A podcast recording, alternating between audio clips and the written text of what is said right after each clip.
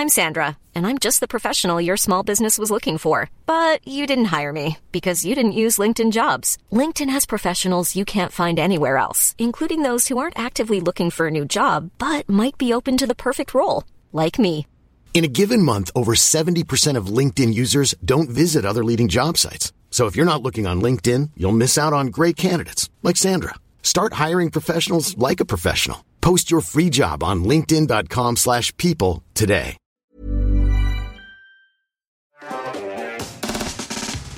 Bonsoir et bienvenue dans Underscore. J'espère que vous allez très très bien le chat. J'espère que vous êtes bien installés. Euh, moi, je veux, je veux pas vous cacher, je sors de mon train en fait. Euh, C'est vrai, ça Oui. C'est-à-dire que vraiment, je suis à Paris depuis deux heures. Euh, J'étais à la montagne pour les vacances. On même pas C'était demandé dur. comment ça s'était C'est passé. dur de, partir. Bah oui, on s'est pas parlé quasiment de- depuis mon train. Mais euh, ça s'est très bien passé. Écoute, c'était vraiment très bien. C'était vraiment dur de partir, de quitter mes montagnes. Mais Avec la neige euh, et tout? il y avait euh, un peu de neige. Pas énorme, mais j'ai, en fait, j'ai, je suis pas allé en station, j'ai fait un peu de, de ski de rando. Waouh Euh, c'était bien cool. Mais, euh, mais j'ai pas fait beaucoup de sorties non plus parce que c'était pas, c'était pas non plus, euh, il, a, il a pas neigé toute la semaine. Ouais, ouais, ok. Mais, euh, mais pas mal, voilà. Et vous? Bah même chose, retour, euh, pareil, vacances, j'ai pas eu la neige. Pas dégoûté. C'était pas en montagne. pas, c'est pas l'esprit de Noël. C'était sympa, là c'est toujours la famille. J'espère que, que, en tout cas pour ceux qui ont la chance d'avoir eu un peu de vacances et d'avoir vu leur famille, vous en avez bien profité. Euh, et, euh, et toi Mathieu, c'était pareil. euh, Moi, c'était à Nantes, donc très très peu de très peu de neige, mais c'était sympa aussi. Euh, moi je vais set up tout ça Ouais. parce que comme d'habitude. Bah, peut-être qu'on peut représenter euh, Rémi mais exactement parce que Bah, ouais. à Canir sur les internets. Qu'est-ce fait que- comme si de rien. Parce qu'il faut préciser que Rémi, tu travailles avec nous à la Micorp, donc nous on te voit tout le temps. Les gens ont un peu moins l'habitude de te voir dans l'émission. Là, dans une époque euh, lointaine, j'étais euh, sur, sur YouTube moi-même, et puis ça fait un bon an et demi maintenant. Ouais. Un an et demi. Combien de temps? Un an et demi, je crois. Bah ouais, mais c'est. Je. Ouais, ça passe vite, ça passe vite. J'ai réalisé ça tout à l'heure. ah bah tiens, en plus on. Ouais. Magnifique. Et on voit ça, je ton- Je crevé. fais mes cadres, hein, ne bougez Vas-y, pas. vas-y, Oh, t'inquiète. T'inquiète, y a pas de problème.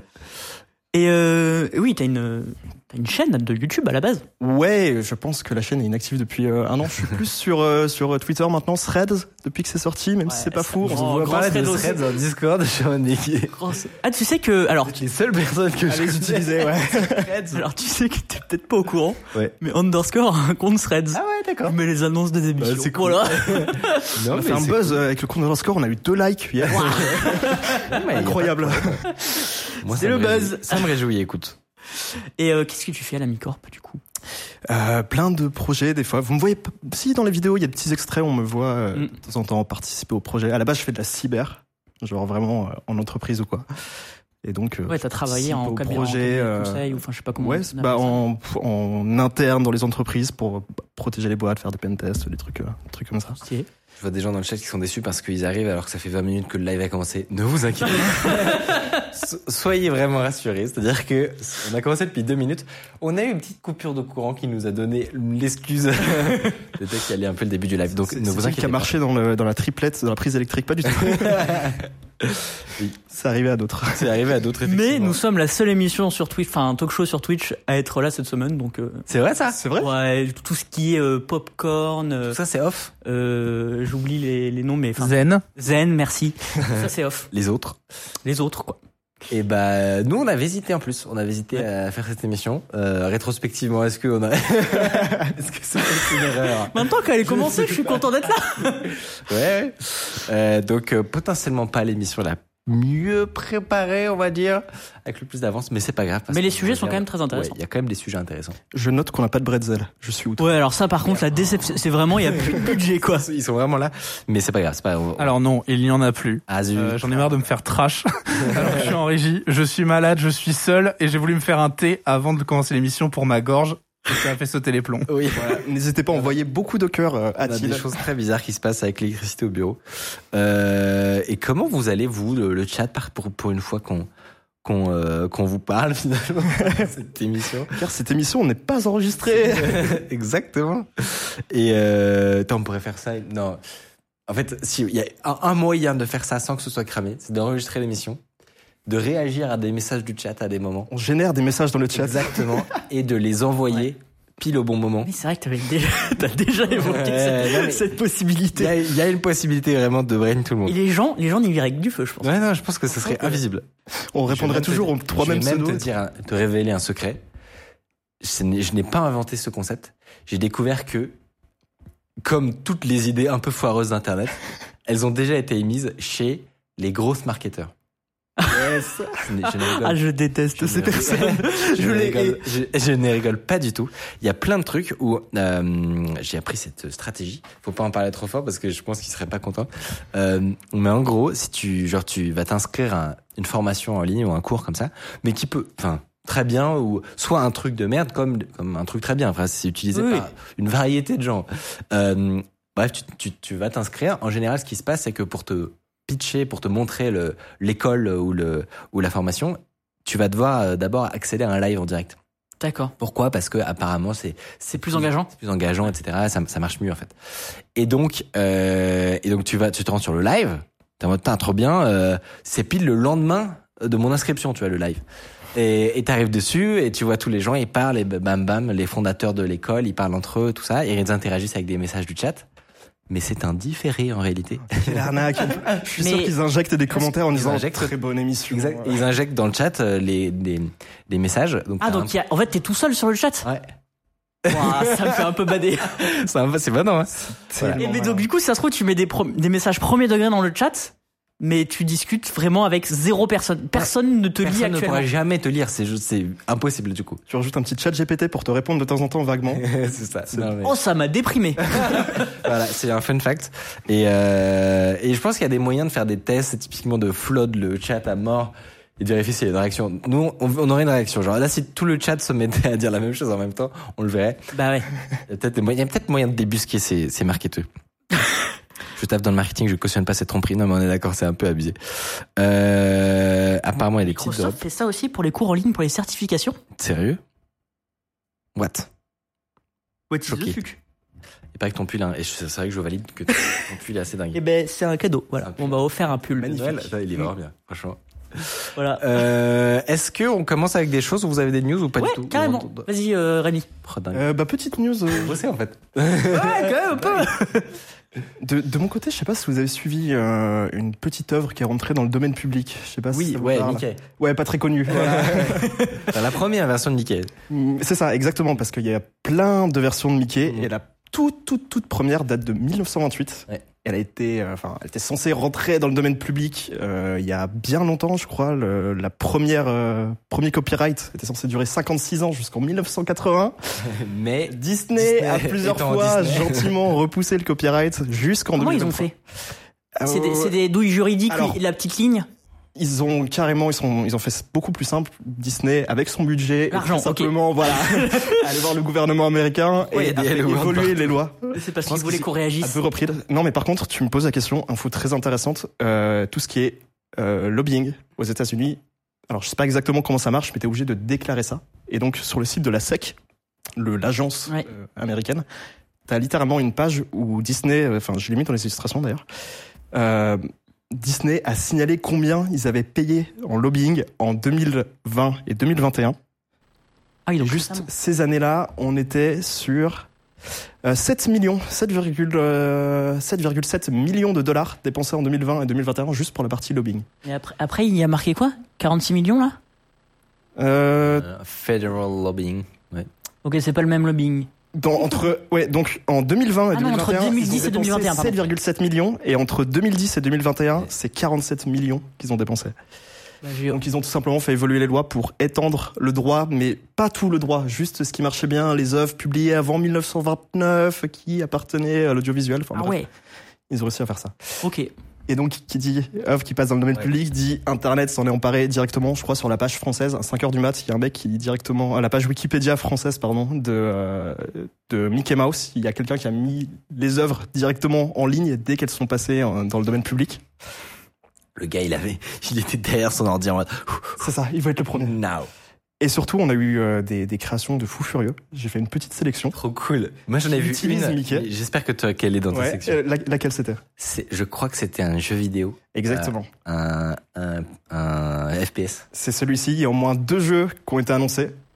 Oh là là, Euh, c'est celui-là. Qui est dans le style, c'est une petite vibe de Cuphead. Je sais pas si vous connaissez, avec les vieux dessins animés. Il est magnifique. Franchement, il me fait rêver.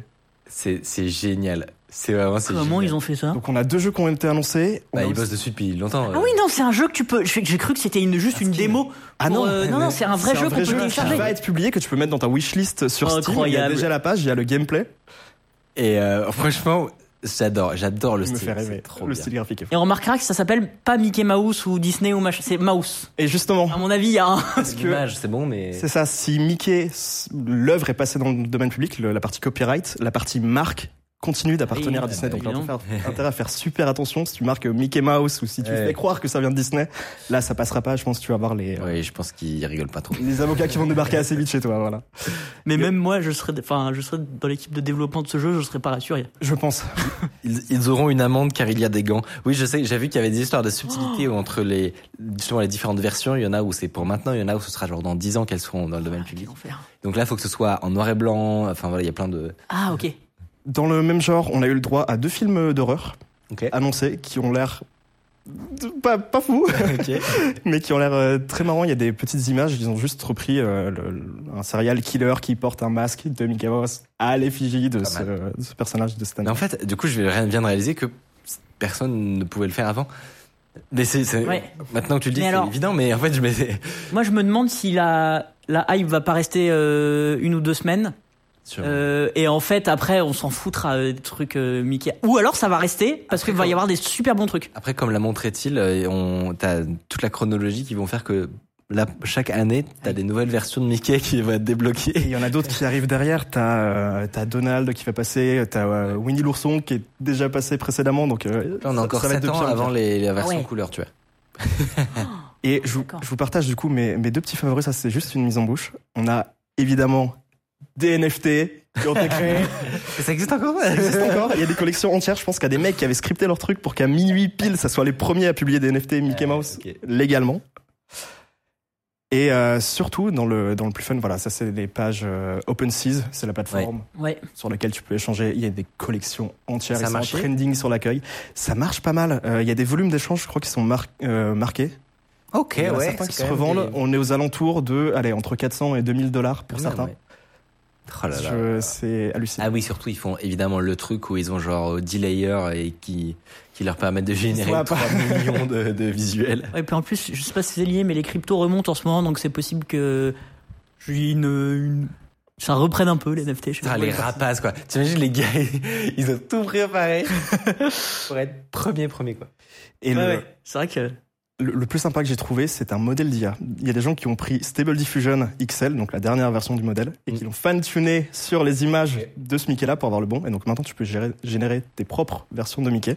oui, mais c'est Ok. Oui, alors c'est marrant parce le que faire avant, non? Ouais, Ouais, tu pouvais. parce qu'ils ont juste attendu le le, le- la news, mais euh, a priori tu demandes. Par exemple, moi j'ai découvert un truc, c'est que si, si euh, tous les DALI 3, les Midjourney et compagnie, ils essayent de, euh, de filtrer un peu les, les prompts, en réalité, genre si tu demandes, par exemple, si, tu peux pas demander j'aimerais Thanos dans Avengers euh, qui fait tel truc.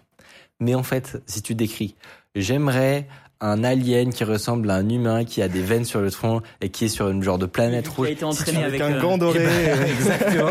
En gros, ça ressort, mais exactement Thanos. là. C'est- même pas une version. Non, non, non, c'est c'est juste lui. Et du coup, c'est assez marrant. Il y a des gens qui faisaient des, des, des tests où ils montraient une frame du film Avengers versus la génération de Dali 3 ou de Midjourney. C'est incroyable de ressemblance. C'est-à-dire sort carrément. c'est quasiment la frame. Et du coup, on pense que c'est pas, c'est pas impossible qu'il il fine-tune vraiment sur chaque frame de film euh, en très haute résolution. Voilà. Tant qu'à faire. Voilà, tant qu'à faire. Il y a beaucoup de procès en ce moment. Je crois que c'est le, je sais plus, Ouais, le ouais, il y a- journal américain en ce moment qui. euh, oui, il y a New, euh, Il y a Universal New York aussi, Times, je sais plus. New York Times avec OpenAI. Ouais. Bon, mais ça, c'est un autre truc. Et, et du coup, ce modèle existant, je vous ai généré euh, trois petites images. Ah, merci. Mickey. Euh, la première, la classique, Mickey à la plage. C'est un peu comme Martine, on a toutes les activités Ok. de Mickey. C'était pour vous montrer un peu à quoi ça ressemblait. J'ai fait Mickey no underscore, D'accord. What? Attends, Euh, c'est toi qui l'as mis, ça. c'est toi qui l'as J'ai mis le logo. Je me suis dit comment il peut faire ça? J'ai essayé de mettre du texte, il faisait n'importe quoi. Le modèle est un peu pété, c'est rigolo pour le principe, mais euh, voilà, ça passe pas. Ouais, ouais. Et, et mon petit favori, la classico Mickey hack la NASA. Voilà. pas mal. Ah bah oui, oui, Une chose, j'ai généré Mickey. Et il avait Ah beaucoup de mal à comprendre ce qu'était un PC. Je suppose qu'effectivement, dans le dataset de 1928, il n'y avait pas beaucoup euh, ces, ces trucs-là. Ah oui, donc on peut se dire que la, la différence, c'est juste que là, du coup, le dataset peut être ouvert et euh, peut être vraiment utilisé légalement, entre guillemets. Mais c'est 100% sûr que dans les datasets privés, oui. euh, Mais il y a je pense qu'il y a un truc marrant, c'est que ton Mickey, il ressemblera toujours un peu au même Mickey. Ouais, Et ouais. du coup, tu peux faire un très bon compte Twitter euh, vrai. Mickey Faire A. des BD complètes. Et tu peux tous les jours, tu postes un Mickey à la montagne, Mickey à la plage, Mickey à la NASA. Faites-le. Voilà. pour ma pour ma pour ma petite news, j'ai j'ai bien rigolé sur ces. Ouais, moi aussi. Mais- mais moi, pour ce qui me hype le plus, c'est le jeu de le FPS. Ouais. Franchement, Ça a l'air super a bien fait. Hein. Super abouti, ouais, vraiment trop stylé. Est-ce qu'on utilise encore Gabin, la régie automatique Parce que j'entends souvent Tilt derrière? Bah, Tilt, tu nous confirmes, mais je crois que oui, Alors, étant donné que je suis seul, heureusement que Gabin est là. C'est clair. Euh, oui, j'aime bien. Il dit, comme Tilt est là, c'est, c'est pourquoi utilisez-vous une IA Euh, Mais il y, a- il y a quand même plus que, que ça à faire en général dans une régie. Il n'y a pas personne en régie. Il n'y a Oui, jamais personne. C'est juste qu'au lieu d'être quatre, euh, il y a une personne. Euh, Donc c'est pas mal. Petite news. euh, Ouais, carrément. Alors moi, c'est une news. En fait, je me fais l'é- l'écho d'un d'un viewer, de quelqu'un qui nous regarde. C'est un développeur euh, et qui à qui lui est arrivé une petite histoire un peu marrante. Euh, un jour, il reçoit un mail euh, d'une notif, euh, un- une notif mail euh, disant qu'il euh, a souscrit à Amazon Prime, souscrit à Amazon Prime. Et c'est marrant, le premier réflexe qu'il a, c'est se dire j'ai un gosse de deux ans. C'est sûr, il a fait une connerie avec Alexa. Il a dit, euh, il s'est abonné à un truc et euh, j'étais pas au courant. Donc du coup, il clique sur le lien et en fait, il s'aperçoit très vite que en fait c'est du phishing. Donc il se fait pas avoir. Mais euh, c'est là que l'histoire euh, commence à être intéressante. Donc ça, c'est la page de phishing. C'est pas le vrai Amazon. Et en fait, il voilà, il, se dit, je vais quand même essayer d'aller dans le process pour voir euh, un peu comment ils ont fait leur truc de phishing. Et donc il inspecte les appels au serveur. Donc il y a une requête post qui, envoie bah, tout ce que tu as rentré, euh, l'adresse, le téléphone, ta carte bancaire évidemment, etc., le mail. Et en fait, il remarque dans les, dans les requêtes, quand il fait une requête post, qu'on lui renvoie l'historique des logs. Oh. de, de, de tout ce qu'il a sur les deux derniers jours. Et donc, il a 10 000 logs sur les deux derniers jours. Et en Oh, fait, gros cerveau des gens. mais ouais, il, toi, il voulait s'amuser. Enfin, il est intéressé par la sécu, Ouais. regardez quoi. Euh, et donc du coup, en fait, sur les 10 000 logs, il arrive à, à, en gros à faire un filtre sur euh, les gens qui sont allés jusqu'à rentrer dans leur carte bancaire, parce qu'il n'y a pas tout le monde, mais en gros, il y a différentes étapes. Et donc du coup, en fonction des logs, il arrive à savoir où sont allés les gens. Et donc sur 10 000 logs en deux jours, donc quand même, ça, ça veut dire qu'il y a 10 000 personnes qui ont cliqué et qui ont rentré au moins une information. Il y a 177 personnes qui ont rentré euh, un code de carte bleue. Ah, c'est marrant, du coup, on a la stat. Ouais. Donc ça fait du 0,02%. Ok, c'est pas tant que ça, franchement. C'est pas tant, mais fi- Non, honnêtement, le phishing doit être pas super bien fait. si et en même 0,2%. temps, 200 que- cartes bancaires en deux jours, Non, c'est pas mal, c'est pas mal. c'est pas mal. Et donc du coup, On euh, peut me le faire, c'est ça que je voulais dire. euh, t'as t'as fait un peu. Euh, et du coup, et en fait, il a remarqué que du coup, il avait accès aux mails. En fait, il a vraiment accès à tout ce que les gens ont rentré. Il s'est dit, bah, je vais envoyer des mails aux gens qui ont mis leur carte bancaire pour les prévenir Trop bien. que potentiellement ils se sont fait arnaquer. Et du coup, ils se sont dit, vas-y, je vais l'automatiser. Donc, il a fait un PowerShell. Et voilà. En gros, là, dès qu'il voyait qu'il avait un VBV et qu'il y avait une- un nom de de De euh, de, euh, de banque Ouais. tout simplement juste à côté en fait ça voulait dire que euh, il avait détecté euh, que la carte appartenant à une banque et donc que la personne avait rentré euh, sa carte bancaire et donc du coup vu qu'il avait les mails et ben il a envoyé des mails il a fait un petit script euh, pour automatiser tout ça euh, pour simuler une connexion et, euh, et voilà et, euh, et il a envoyé plein de plein mails pour prévenir les gens et il y a des gens qui lui ont répondu Justicier du net. un peu. Bah, juste ici euh, il n'est pas allé retrouver les gens ont fait la J'aimerais voir la réaction des gens. Tu, tu reçois un email qui dit bonjour, vous vous êtes fait ficher. ah mais si- et il a dit ouais euh, bonjour Ça euh, ressemble à une arnaque en plus. C'est bonjour, je veux vous prévenir, vous êtes tombé dans un piège, vous avez mis votre carte. Eh ben- bleue. Moi, je lis ça, je suis en mode. pff, Eh ben en fait, mais- j'ai le mail sous les yeux. Bon, je vais peut-être pas vous le lire parce que voilà, mais il est il est plutôt bien écrit, je trouve. Ah oui. Franchement, euh, je viens de recevoir un mail comme quoi j'avais souscrit. Enfin, il se met dans la position de victime. Euh, je me suis rendu compte que c'était une tentative d'arnaque. Vu que je suis ingénieur en informatique, enfin, c'est très. euh, Et c'était à quelques jours de Noël, et du coup, il y a plein de gens qui lui remercient en mode oh merci beaucoup et tout. voilà. Et donc il s'appelle. Euh, il a fait, ça- il a mis ça sur GitHub d'ailleurs. Ouais, voilà. Il s'appelle Julien. Euh, voilà, donc si vous voulez aller le voir sur, euh, sur Twitter, marrant. vous pouvez, voilà, exactement. Voilà, GG, c'était la petite euh, histoire de, notre Julien National. Franchement, ça, Euh, ça fait bravo à lui. C'était, euh, et du coup, c'est ma petite. On nous a repris, c'est plutôt 1,7% de taux de conversion sur le- la page de phishing. 210 000 1,7 177 sur 10 000. Je me suis trompé dans mon pourcentage. C'est écoutez, ça va. Mais effectivement, euh, ça veut dire qu'il tape très très large. Mais c'est marrant parce que c'est très probable que ce soit un, un- un autre point d'entrée pour euh, derrière faire de l'arnaque au, au, hum, à la fausse banque. Ah bah ouais, ouais. Mais euh, mais c'est marrant de voir que ça existe. Enfin, on voit, on a beaucoup entendu parler des SMS évidemment, mais euh, c'est c'est marrant de voir que ça existe. Enfin, que ça marche toujours entre guillemets. Ah le- ouais. Le phishing à l'ancienne par mail, c'est pas, ça a pas disparu quoi. Surtout période de Noël, quoi. Ouais, c'est clair. Mais- Les cadeaux, les commandes Non, Amazon, tout le monde s'attend à Oh, avoir la des mails de livraison, en fait. Non, non, Mais là, la, la, la, l'URL était vraiment smart. C'était un, un résiliation. Ouais, j'ai vu. et résiliation, off, c'était un, c'était un grand I majuscule au lieu d'un L. Ah et, oui. euh, et non, honnêtement, super smart. Enfin, tu. Oui, il y a, y a sur l'URL, l'URL était smart. il y a un fr.com qui quand même Évidemment, évidemment, mais quand même. pas étrange, mais non, non, c'est vrai que j'ai noté aussi, il était vraiment pas mal. Voilà. Very nice.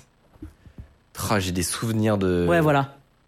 Oui, il y a -fr.com, oui, t'as raison. Je- Eh ben écoute, je l'avais même pas vu. Je regardais de loin, j'avais vu prime-video.fr et euh, tu, très tu- vite. tes yeux ils passent Franchement, vite ouais. dessus, c'est, tu peux vraiment te faire avoir à tous les coups. Euh, sans plus tarder, je vous propose de voir le programme. Ce soir, on va parler de est-ce que oui ou non GPT-4 devient paresseux? Est-ce qu'il devient débile avec le temps? C'est une question que peut-être vous êtes posée. Eh ben, on va en parler. Euh, en fin d'émission, on va parler de la question d'est-ce que nos smartphones et autres appareils nous écoutent vraiment?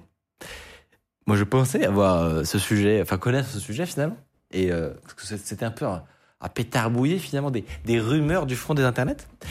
Mais en fait, peut-être que vous allez apprendre des trucs euh, avec nous ce soir. Mais pour commencer, je vous propose une petite chronique avec Mathieu de pourquoi Windows 11 est un spyware? Nous pesons nos mots. Et comment est-ce que vous pourriez changer la donne sur votre machine C'est parti.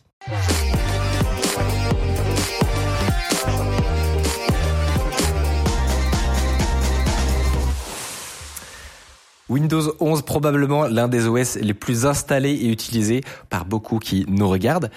Et si je vous apprenais qu'en réalité, ce que vous avez sur votre machine est un gigantesque spyware, c'est-à-dire que euh, le logiciel qui fait tourner votre machine vous espionne.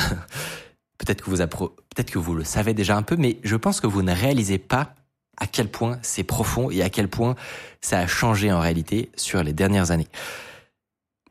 Aujourd'hui, on va vous le démontrer et vous expliquer pourquoi. Mais surtout, on va vous donner des astuces pour éviter cet état de fait et supprimer des logiciels qui euh, gâchent toute l'expérience d'un système qui, par ailleurs, fonctionne plutôt bien en fait. Ouais, complètement. Et en fait, toute cette histoire part, euh, part euh, pardon, d'une super analyse euh, de la chaîne euh, The PC Security Channel. Je sais pas si tu connais, Ami, mais Pas du tout. mais non, ok. Euh, Tiens, je me disais tiens, Non, ça mais, tu vas connaître, mais en fait non. Mais non, super chaîne. Il a fait un, un super taf. euh, dont voilà donc que, que j'ai découvert je crois que c'est toi qui me l'as envoyé et en fait dans un premier temps il s'est demandé si euh, dans les appels réseau euh, que faisait Windows euh, il y avait une réelle différence entre euh, ce qu'on avait il y a 20 ans sur Windows XP et aujourd'hui ce qu'on a sur Windows 11 et euh, ça m'a hype enfin ça m'a ok j'ai vou- j'ai voulu connaître la différence et donc du coup j'ai regardé. Et, est-ce que y a des s'il y a des différences quelles sont les raisons derrière? Et est-ce que c'est des bonnes raisons ou est-ce que c'est des raisons pas ouf de type espionnage? Euh, il a donc fait une expérience avec euh, un, lo- un logiciel très connu qui s'appelle Wireshark, qui permet d'analyser les requêtes réseau qui arrivent et qui sortent de notre ordinateur. Et il l'a lancé sur deux PC différents, donc l'un sur euh, Windows XP et l'autre sur Windows 11. Euh, et alors, on va commencer par Windows 11. Euh, Il y a vraiment pas mal de requêtes qui passent. C'est assez impressionnant.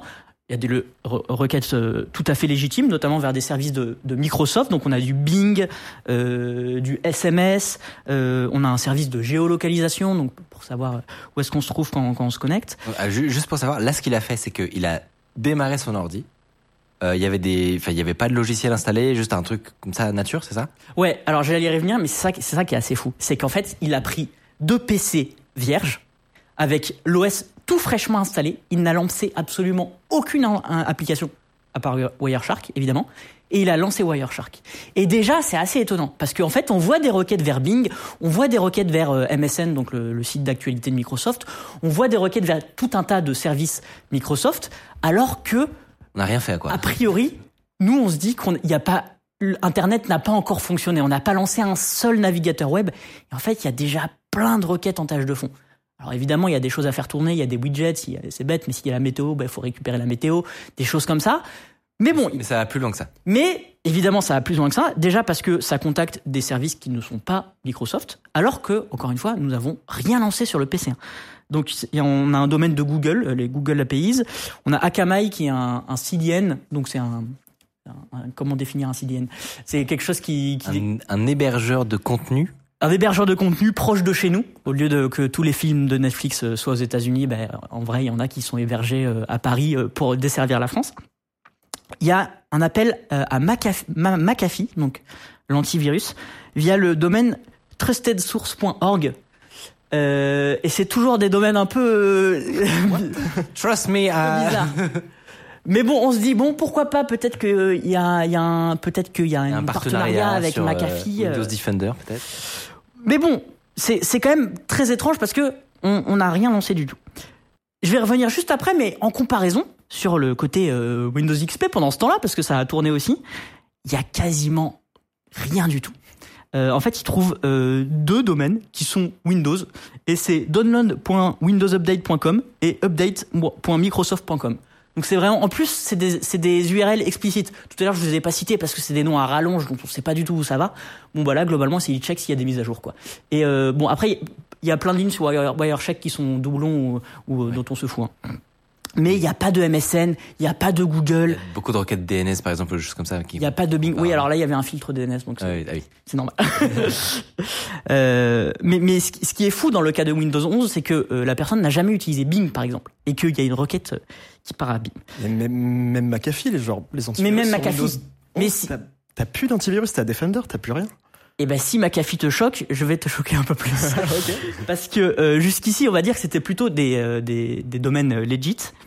Et sur tout ce qu'il a découvert, ce, ce, ce YouTuber, il y en a quand même deux qui sont assez questionnables. Euh, après celle de, de McAfee et de Trusted Source. Il y a la première, c'est Score Cared Research. Donc déjà, quand on va sur le site, c'est bloqué par uBlock Origin. Ce qui n'est pas bon signe. Et en fait, quand on y va quand même, peut-être que Thiel euh, va parvenir à y aller, on découvre tout simplement... Euh, ah, ok, on n'a pas la même interface, mais ouais, ok, ça doit être ça. Euh, que c'est un, je cite, service qui étudie et rapporte les tendances et le comportement sur Internet. Effectue des recherches en collectant des données de navigation sur Internet et utilise ensuite les données pour montrer ce que les gens utilisent sur Internet, ce qu'ils aiment, ce qu'ils aiment pas. Et ça, c'est envoyé défaut, ouais. minute 1, quand tu lances un Windows, on envoie des données à ce service qu'on ne connaît ni d'Eve ni d'Adam, qui n'est pas affilié à Microsoft, mais visiblement, il y a potentiellement Il avoir un partenariat. un contrat, un partenariat avec ce service et données de personnalisation. Globalement, on envoie euh, vos données. hein. Et surtout, c'est- ça veut dire que c'est minute une, c'est probablement toutes les suivantes aussi, quoi. Que. Mais ouais. c'est- Et en fait, c'est juste- tu commences, t'es déjà traqué. Ouais, en étant inactif. Ouais. Si t'es actif, euh, et ce qui est fou, c'est que tu fais ça de façon tout à fait gratuite, sans avoir validé un seul pop-up. Bon, tu as validé des conditions d'utilisation, certes, mais sans et sans avoir lancé un seul navigateur web. Deuxième exemple, euh, c'est euh, l'URL pri- privacyprotocol.onetrust.com. Euh, et alors là, ce qui me fait beaucoup rire, c'est que dans sa vidéo, il dit souvent quand il y a privacy dans un nom de domaine, c'est qu'il envoie des données. et pareil, alors c'est un, c'est un, si on va, voilà, c'est un, c'est un. En fait, je sais même pas trop exactement ce que c'est. C'est quelque chose qui gère tout ce qui est euh, euh, GDPR. euh, Je m'en dis en français. ouais, euh, RGPD. Je sais que c'est très utilisé justement en entreprise pour gérer là où tes données. Voilà. En gros, pour générer la confidentialité des données des entreprises, euh, c'est un service très connu, ce qui est très cool. Hein. Pourquoi un ordinateur qui n'est pas affilié à une entreprise, un ordinateur personnel avec Windows 11, envoie des données à un domaine qui appartient à cette entreprise Encore une fois, C'est pas. on sait pas. Euh, c'est un peu bizarre. Mais du coup, à la question, est-ce que Microsoft vend vos données à des sociétés de publicité? Ça peut paraître bête à dire, mais oui, c'est le cas. Et moi, ce qui, ce qui me, ce qui me fume, c'est que, enfin, ce qui me terrifie, c'est que Windows 11 est payant. Ça coûte 150 euros. Alors, peu de gens d'entre nous euh, l'achètent parce que soit on l'achète de façon détournée quand on achète un PC, soit parce que vous êtes euh, absolument d'infâmes crapules euh, qui téléchargez Windows euh, illégalement. Mais ça coûte 145 euros. Et donc, dans un, dans un OS que tu payes, euh, en fait, on a l'habitude de Google, on sait que nos données euh, sont, sont utilisées, et c'est le business model, on Ouais, ne c'est paye rien. C'est un peu le deal que tu fais. Et là, t'achètes 145 euros ton logiciel et t'as tes données qui partent de façon euh, tout à fait euh, random à des services tiers qui ne sont pas de, Microsoft. Euh, donc voilà, je trouve ça un peu scandaleux. Mais du coup, ça m'a fait penser à plein d'autres choses. Alors restez jusqu'à la fin parce que du coup, on va vous montrer comment ne pas envoyer ces données pour éviter de d'envoyer des données à on ne sait pas quel euh, Scare Research Institute euh, of Data. Dans le, chat, il y en a qui disent oui, euh, c'est bon, euh, on découvre que l'eau ça mouille. euh, en mode, c'est- parfaitement évident, mais je, pense que euh, je pense que vous vous trompez parce que tout le monde n'est pas du tout au courant de la, la quantité de données qui part constamment et surtout du fait que ça a évolué. C'est-à-dire que je pense qu'il y a beaucoup de gens qui à la limite qui disent oui, alors soit on, on se fait pister tout le temps partout, euh, soit qui sont très naïfs sur le sujet, mais de réaliser, de voir les, les, les deux Wireshark l'un à côté de l'autre et de voir que sur Windows XP, il y a 20 ans, tu démarrais ton, ton OS Microsoft, il y avait rien, quoi. Ouais. il se passe, ta machine ne fait rien quasiment en tâche de fond sans te, te prévenir. Et ben, ça, ça n'a pas toujours été comme ça, en fait. Et puis, si t'es pas connecté à Internet, ton OS il marche très bien, heureusement. Et il n'y a pas du tout euh, toutes ces données euh, qui partent. Donc, euh, ouais. Et moi, moi, ce qui m'a vraiment perturbé, c'est qu'en apprenant les conditions de l'expérience, c'est vraiment, euh, il venait de lancer son PC, quoi. Et, euh, et il avait juste un logiciel d'installer dessus, c'est Wireshark. Et ben, t'as quand même énormément de, de données qui partent. C'est moi, c'est plus ça. C'est, tu te dis oh, à partir du moment où tu lances un navigateur web, bon, ah, ok, Ouais, d'accord, il y, a, oui. y a des choses, quoi. Oui. Mais là, c'est assez fou. Et du coup, tous ces comportements un peu euh, étranges qui se passent euh, sur euh, sur Windows euh, m'ont un peu rappelé toutes ces, ces vieilles pratiques pas ouf qu'on trouve sur des Windows depuis tout temps, surtout depuis après euh, après Windows XP justement à partir de, de Windows Vista, à commencer par les bloatware. Donc les bloatware, c'est ces logiciels qui sont préinstallés sur des machines et dont on en a un peu rien à faire. Euh, ça peut être des logiciels qui sont préinstallés par Windows directement ou par le fabricant euh, d'un PC qui rajoute des logiciels. Euh, donc des logiciels préinstallés euh, par Windows, ça peut être Candy Crush, euh, Facebook, Disney, euh, Netflix. En fait, ce sont des partenariats que fait euh, Microsoft en fonction de votre région. C'est- Ça, ça, ça dépend de là où vous habitez. Euh, ils vous installent euh, des, des packages de de- d'applications. Je sais que ça Euh, se fait beaucoup sur les téléphones quand tu prends Android. euh, tu- Alors, Andro- tu- Android, c'est- un enfer. euh, Android, il y a- mais Android c'est gratuit. voilà. mais oui, Android, il y a beaucoup ça sur Android. Là, je me suis focus sur Windows, mais évidemment, euh, il y a plein de bloatware euh, sur Android. Euh, il y a aussi des applications payantes en version gratuite, en version d'essai, qu'on installe, euh, par exemple, des antivirus. Souvent, c'est des logiciels de sécurité. Euh, évidemment, il y a des applis de Microsoft. J'ai un peu plus de mal à en vouloir, mais tout ce qui est Cortana, Mail, Calendar, Teams, etc. Euh, bref, beaucoup de choses qui sont pas nécessaires à un système d'exploitation et qui globalement peuvent prendre des ressources, parfois ralentir son PC. Et c'est même déjà arrivé que des, des bloatware et des failles de sécu. Et donc du coup, le fait que tu aies un logiciel pas désiré sur ton ordinateur te met euh, Te rendez vulnérable te vul- vulnérable euh, à, une, à une faille Je de, sécurité. Je crois que c'est le Lenovo qui avait été épinglé il y a quelques années. Ouais. Ah, on pourra, ça, ça Ah, pourrait faire l'objet. euh, On en a parlé même. On a déjà parlé de ce truc oui. Ah ouais Vous avez oublié, mais oui. Eh ben j'ai oublié. je je sais pas quoi fiche. la chronique, mais ouais. Euh, Euh, ouais, bref. Euh, c'est le plus connu d'ailleurs, c'est Ouais. Lenovo. Euh, Scarfish, Scar- je sais plus. Oui. Euh, bref, plein de bloatware. Comment s'en débarrasser? Tout simplement. Euh, première méthode, euh, très très simple, la plus simple, c'est le site euh, Should I Remove It euh, qui en plus donne un petit classement en haut, vous voyez, de Les mauvais élèves. les mauvais élèves. Donc Toshiba, les bloatware, ça, ça y va. Et en fait c'est très cool pour savoir. Tu peux rentrer le nom d'un logiciel que tu as envie de supprimer pour savoir si c'est une bonne idée de le supprimer ou si c'est une moyennement bonne idée. Ah, c'est cool. Ouais, en fait c'est trop, c'est trop cool. Là du coup. En gros, je vais vous donner plein de petits tips pour faire une clean, clean, clean install de votre Windows. Alors évidemment, il y en a, j'ai pas tout, mais on va dire tout ce que j'ai préféré dans, mes découvertes euh, là-dessus. Parce qu'effectivement, parfois, tu vois un truc dans ta liste de programmes qui ressemble à un nom de driver ou un truc comme ça. Ouais. Euh, et tu sais pas trop si t'es en train de faire une connerie, si je sais tu vas devoir faire une réinstall complète. Donc tu vas là-dessus et tu sais. Et ça, ça peut même t'accompagner dans la désinstallation de, de l'application.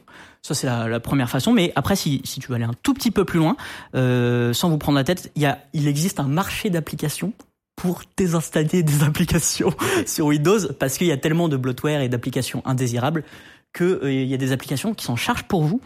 Euh, je vous conseille l'excellent Bulk Crap Installer euh, qui en gros te fait des désinstallations complètement automatisées. J'aime beaucoup le nom. Donc c'est cool. C'est trop cool. Alors l'interface est ce qu'elle est, mais on s'en fout.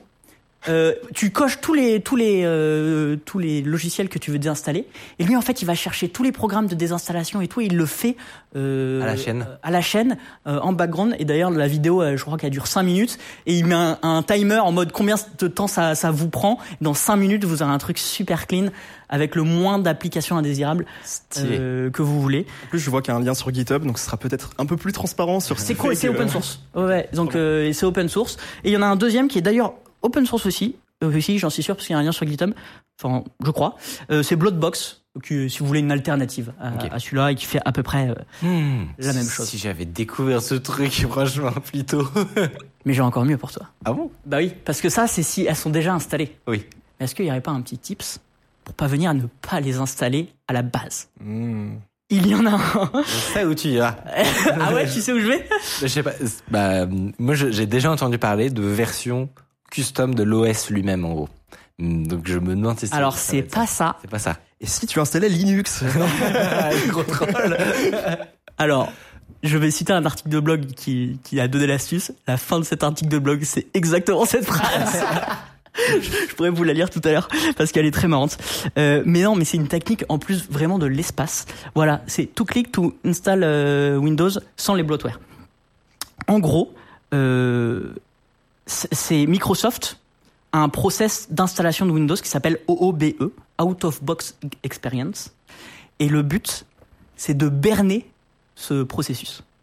Et en fait, alors il s'agit tout simplement d'installer Windows avec une clé bootable de façon très classique. Et au moment de l'écran où on demande le temps et la monnaie que vous allez utiliser, il faut faire un petit mensonge et utiliser le English entre parenthèses World ou English Europe. Ok.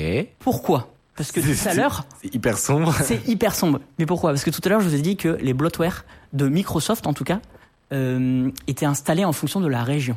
Hmm. Et en fait, ça, c'est pas des vrais formats de région. Ils sont pourtant disponibles à l'installation sur Windows. C'est ça qui est très étrange. Mais ce ne sont pas des vraies régions. Et donc, du coup, le programme OOBE ne va pas savoir quel bloatware- installer. Et du coup, il n'en installe pas. En tout cas, ceux qui sont fournis par Windows. Pas trouve dans la raquette, quoi. je, c'est, en fait, c'est vrai, c'est vraiment vrai. Et en fait, il vous suffit de faire toute l'installation. Alors, ça provoque potentiellement une petite erreur au milieu, mais il faut les ignorer. Là, il faut vraiment être confiant dans son truc. Toutes les, toutes les techniques que je vais vous donner, potentiellement, il y a des erreurs, mais c'est pas grave. ouais, voilà. Par exemple, ça, il faut se dire, O- OBE région, ok. faut faire skip. Le spyware n'a pas pu être installé. bon, bah, c'est- Parfait. Et ce qui est génial, c'est que tu te retrouves après avec un menu démarré, mais vraiment euh, le plus frais possible. Il y a rien dedans. Il y a vraiment juste. Normalement, dans le menu démarré aujourd'hui, il y a plein de pubs justement Ouais. apportées par ces Mais oui, spyware. c'est insupportable. Là, euh, peut-être qu'on va pouvoir. Voilà, exactement. Vraiment, il y a que dalle. Et il suffit d'aller dans Alors les paramètres. Ce serait parfaitement logique d'obtenir ça. Alors, tu, tu sais que cette fenêtre est très rare dans le monde de Windows. C'est vraiment un petit graal. à part éventuellement dans les pubs Microsoft. Ah bah, On revient à l'époque où tu avais Internet Explorer avec les 15 toolbars en haut, en fait. c'est Maintenant, vraiment c'est menu démarrer. Et du coup, en fait, il suffit après d'aller dans les panneaux de configuration et de remettre la vraie, euh, la vraie région dont vous êtes, parce que notamment si vous voulez effectuer des achats sur le Windows Store et tout, vous aurez besoin que ce soit configuré en euros, etc. Euh, Sinon, ça va bugger. Mais vous faites ça et ça marche nickel et vous n'avez pas à tout désinstaller. Mais en plus, je sais que j'ai réinstallé un PC récemment et Microsoft t'oblige quasiment à te connecter à ton compte Microsoft et ils doivent lier toutes les données et tout. Et je sais que juste, Oh, on l'appelle Monsieur Transition. juste ne pas te connecter à ton compte Microsoft, c'est un enfer. Et ben, ça sera ma dernière partie. Parce que maintenant qu'on a essayé d'installer ça sans bloatware, comment installer Windows euh, sans utiliser un compte Microsoft? Ça fait chier euh, Ça tout le monde, je chier, sais ouais. pas, mais Alors pour ceux d'entre vous qui euh, sont sur Mac ou qui n'ont jamais utilisé euh, une installation de, de Windows, il y a un- effectivement il y a un passage obligé, c'est la connexion au compte Microsoft. Et alors, et alors, est-ce qu'il y a moyen de l'éviter? Et alors, comment faire? Il y a tout à fait moyen de l'éviter. Petit aparté qui sera coupé au montage, mais du, du coup, juste sur les blottoirs juste avant, il reste en quand même Teams, mail, calendar, etc. Ah oui. Ça, Ok. Ça, il faut. En fait, tu- je crois qu'on peut les installer. J'en suis même quasiment sûr, mais il faut le faire manuellement. Ouais. Bref, ta question était donc est-ce que c'est possible euh, d'installer Windows sans compte Microsoft? C'est tout à fait possible d'utiliser ce qu'ils appellent un compte local. Donc c'est ce qu'on utilisait euh, avant, Oui. en fait, tout Avant simplement. Avant, qu'ils nous embêtent. Euh, et puis qui est utilisé, je crois, sur tous les autres OS. hein. c'est des comptes locaux, quoi. Même si parfois ils sont liés à des, à des comptes, euh, typiquement un compte iCloud et tout. iCloud, etc. Alors, il y a plein de tutos qui existent euh, sur Internet pour qui nous disent comment faire. Et en fait, il y a plusieurs solutions pour ça. La première, très très simple, ne pas être connecté à Internet. Donc, tu débranches le câble et, euh, et en fait, à un moment, euh, il te propose une installation euh, limitée. Elle est très bien. elle est très bien quand elle est limitée. Limité, aka, on vous fout la paix. Mais globalement, ça fonctionne. La deuxième solution, c'est de débrancher Internet, mais de façon software. Si c'est si euh, le Wi-Fi, câble, c'est un peu chiant de le débrancher. En fait, euh, il y a une technique qui, qui est de lancer Shift F10 pour lancer un invité de commande pendant l'installation.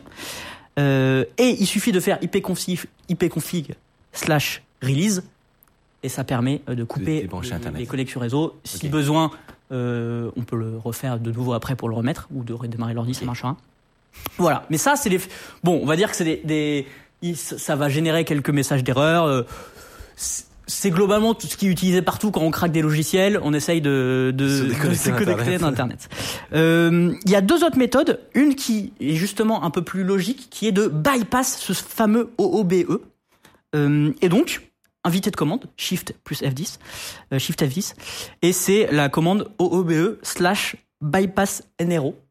D'accord. Et ça permet en fait de rendre la connexion Internet optionnelle. En fait, c'est ça qu'on cherche à, à dire à Windows, c'est non mais je n'ai pas obligatoirement besoin euh, d'une connexion Internet. Et en fait, ça relance le process d'installation en mode je n'ai pas Internet, euh, édition euh, installation limitée, et ça fonctionne. Mais ce n'est pas ma méthode préférée, parce que la méthode préférée est c'est vraiment incroyable. Ça permet de garder Internet en fait, la dernière méthode. Et en fait, c'est d'utiliser un faux mail. en fait, il y a des faux mails que tu peux utiliser lors de ta connexion à ton compte. Le plus connu, c'est a at a.com. C'est celui que vous retrouverez à peu près sur tous les tutos. Mais de ce que j'ai vu, alors j'ai pas tout essayé, mais il y a test at test.com, fake at fake.com, 1 at 1.com et mon préféré, je crois que c'est celui-là que tu m'avais donné, no at thankyou.com. en fait, c'est des emails qui sont entre guillemets euh, pas valides, mais vous le mettez en mot de passe. Vous mettez n'importe quoi, vous écrasez votre clavier. Ça provoque un petit message d'erreur. Je vous le cache pas, mais que vous pouvez bypass. Il y a aucun souci. Euh, et du coup, après, vous passez sur la process, le, pro- le process de, de, de création d'un compte local et pas d'un compte euh, Microsoft. En fait, il, en fait, il, il, faut pas s'étonner qu'il y ait plein de euh, éditions limitées. Tout le wording Microsoft et de vous empêcher à le faire, ça marche sur 99% des gens. Mais en fait, il vous empêche pas. Je sais pas s'il y a une obligation légale, mais il vous empêche pas factuellement de le faire. Et donc tous ces petits tricks, c'est pour dire à Windows, non mais je sais, laisse-moi tranquille. C'est quand même dingue parce qu'en en gros c'est la, la moindre euh, le moindre petit problème en réalité il, il te laisse euh, il te laisse créer ton compte quoi. Ouais. C'est juste de base t'as pas le putain de bouton quoi. C'est quand même dingue. Et il te dira- se passe? Qu'est-ce qui se passe chez Microsoft pour dans, à ça? dans toutes les euh, techniques que je vous ai expliquées, il te dira quasiment à chaque fois euh, quelque chose s'est mal passé, euh, oups, euh, et qui, qui fait un peu faire peur et tu te dis tiens je vais réessayer au lieu de passer quoi. Euh, et voilà, et c'est une procédure que vous pouvez faire aussi. Ça c'est alors je, je l'ai pas détaillé parce que elle a rien d'exceptionnel, mais c'est disponible sur l'article que peut-être Thiel vous a montré. C'est possible de le faire une fois que vous êtes déjà connecté à votre PC. Vous êtes connecté à votre PC avec votre compte. Vous pouvez passer. euh, alors c'est un, autre article, mais vous pouvez passer sur un compte local. euh, voilà, vous tapez Tech République. euh, euh, oui, il y en a plein sur Internet euh, pour euh, pour faire ce genre de choses. Je reviens à notre premier problème. Ce qui est qui est de voilà bon Windows euh, nous espionne clairement euh, entre euh, vouloir installer n'importe quoi euh, et globalement on, on fait pas ce qu'on veut de Windows là on a essayé de, de bypass tout ce qu'on pouvait à l'installation mais ça va pas empêcher Le euh, spying. le spying le, le fait que Windows envoie des requêtes que vous n'avez pas sollicitées Ouais, puis jusqu'à la prochaine mise à jour, tes réglages vont euh, voilà exactement changer quoi. Et alors, euh, il y a plusieurs solutions euh, pour euh, bypass, euh, éviter d'envoyer des requêtes non désirées à des acteurs euh, tierces qui ne sont pas Microsoft. Euh, en solution plutôt simple avec un logiciel et une, une interface, c'est toujours The PC Security Channel. Ce qui est bien, c'est qu'il a trouvé les problèmes et qu'il les a résolus lui-même. Et c'est plutôt lui qui a, c'est le premier, je crois, à avoir découvert le fait que, à avoir montré ces requêtes réseau à- aller à d'autres et ça a été repris par tout le monde après je m'égare. Il conseille deux applis super complètes. C'est ONO Shutup 10 and Ultimate Windows Tweaker. C'est toujours des logiciels un peu particuliers, mais globalement, pour vous le décrire, c'est des panneaux de configuration, mais mieux faits. C'est-à-dire que tout ce que vous pouvez, tout ce que vous pouvez cocher comme euh, euh, désactiver Cortana, supprimer les appels à des applis tierces, euh, empêcher les données de télémétrie qu'ils appellent euh, dans l'application, euh, désactiver Windows Defender, c'est des choses qu'on peut faire à droite à gauche dans les configs de Google ou alors en ligne de commande. Là, il y a une interface et il y a, il y a toutes les cases à cocher. Et vous pouvez faire ça sur toutes vos applis. Et donc, on va dire que euh, c'est rassemblé en une seule et même interface. Là, pour le coup, il y a deux, enfin, en une seule et deux interfaces. Il y a deux logiciels.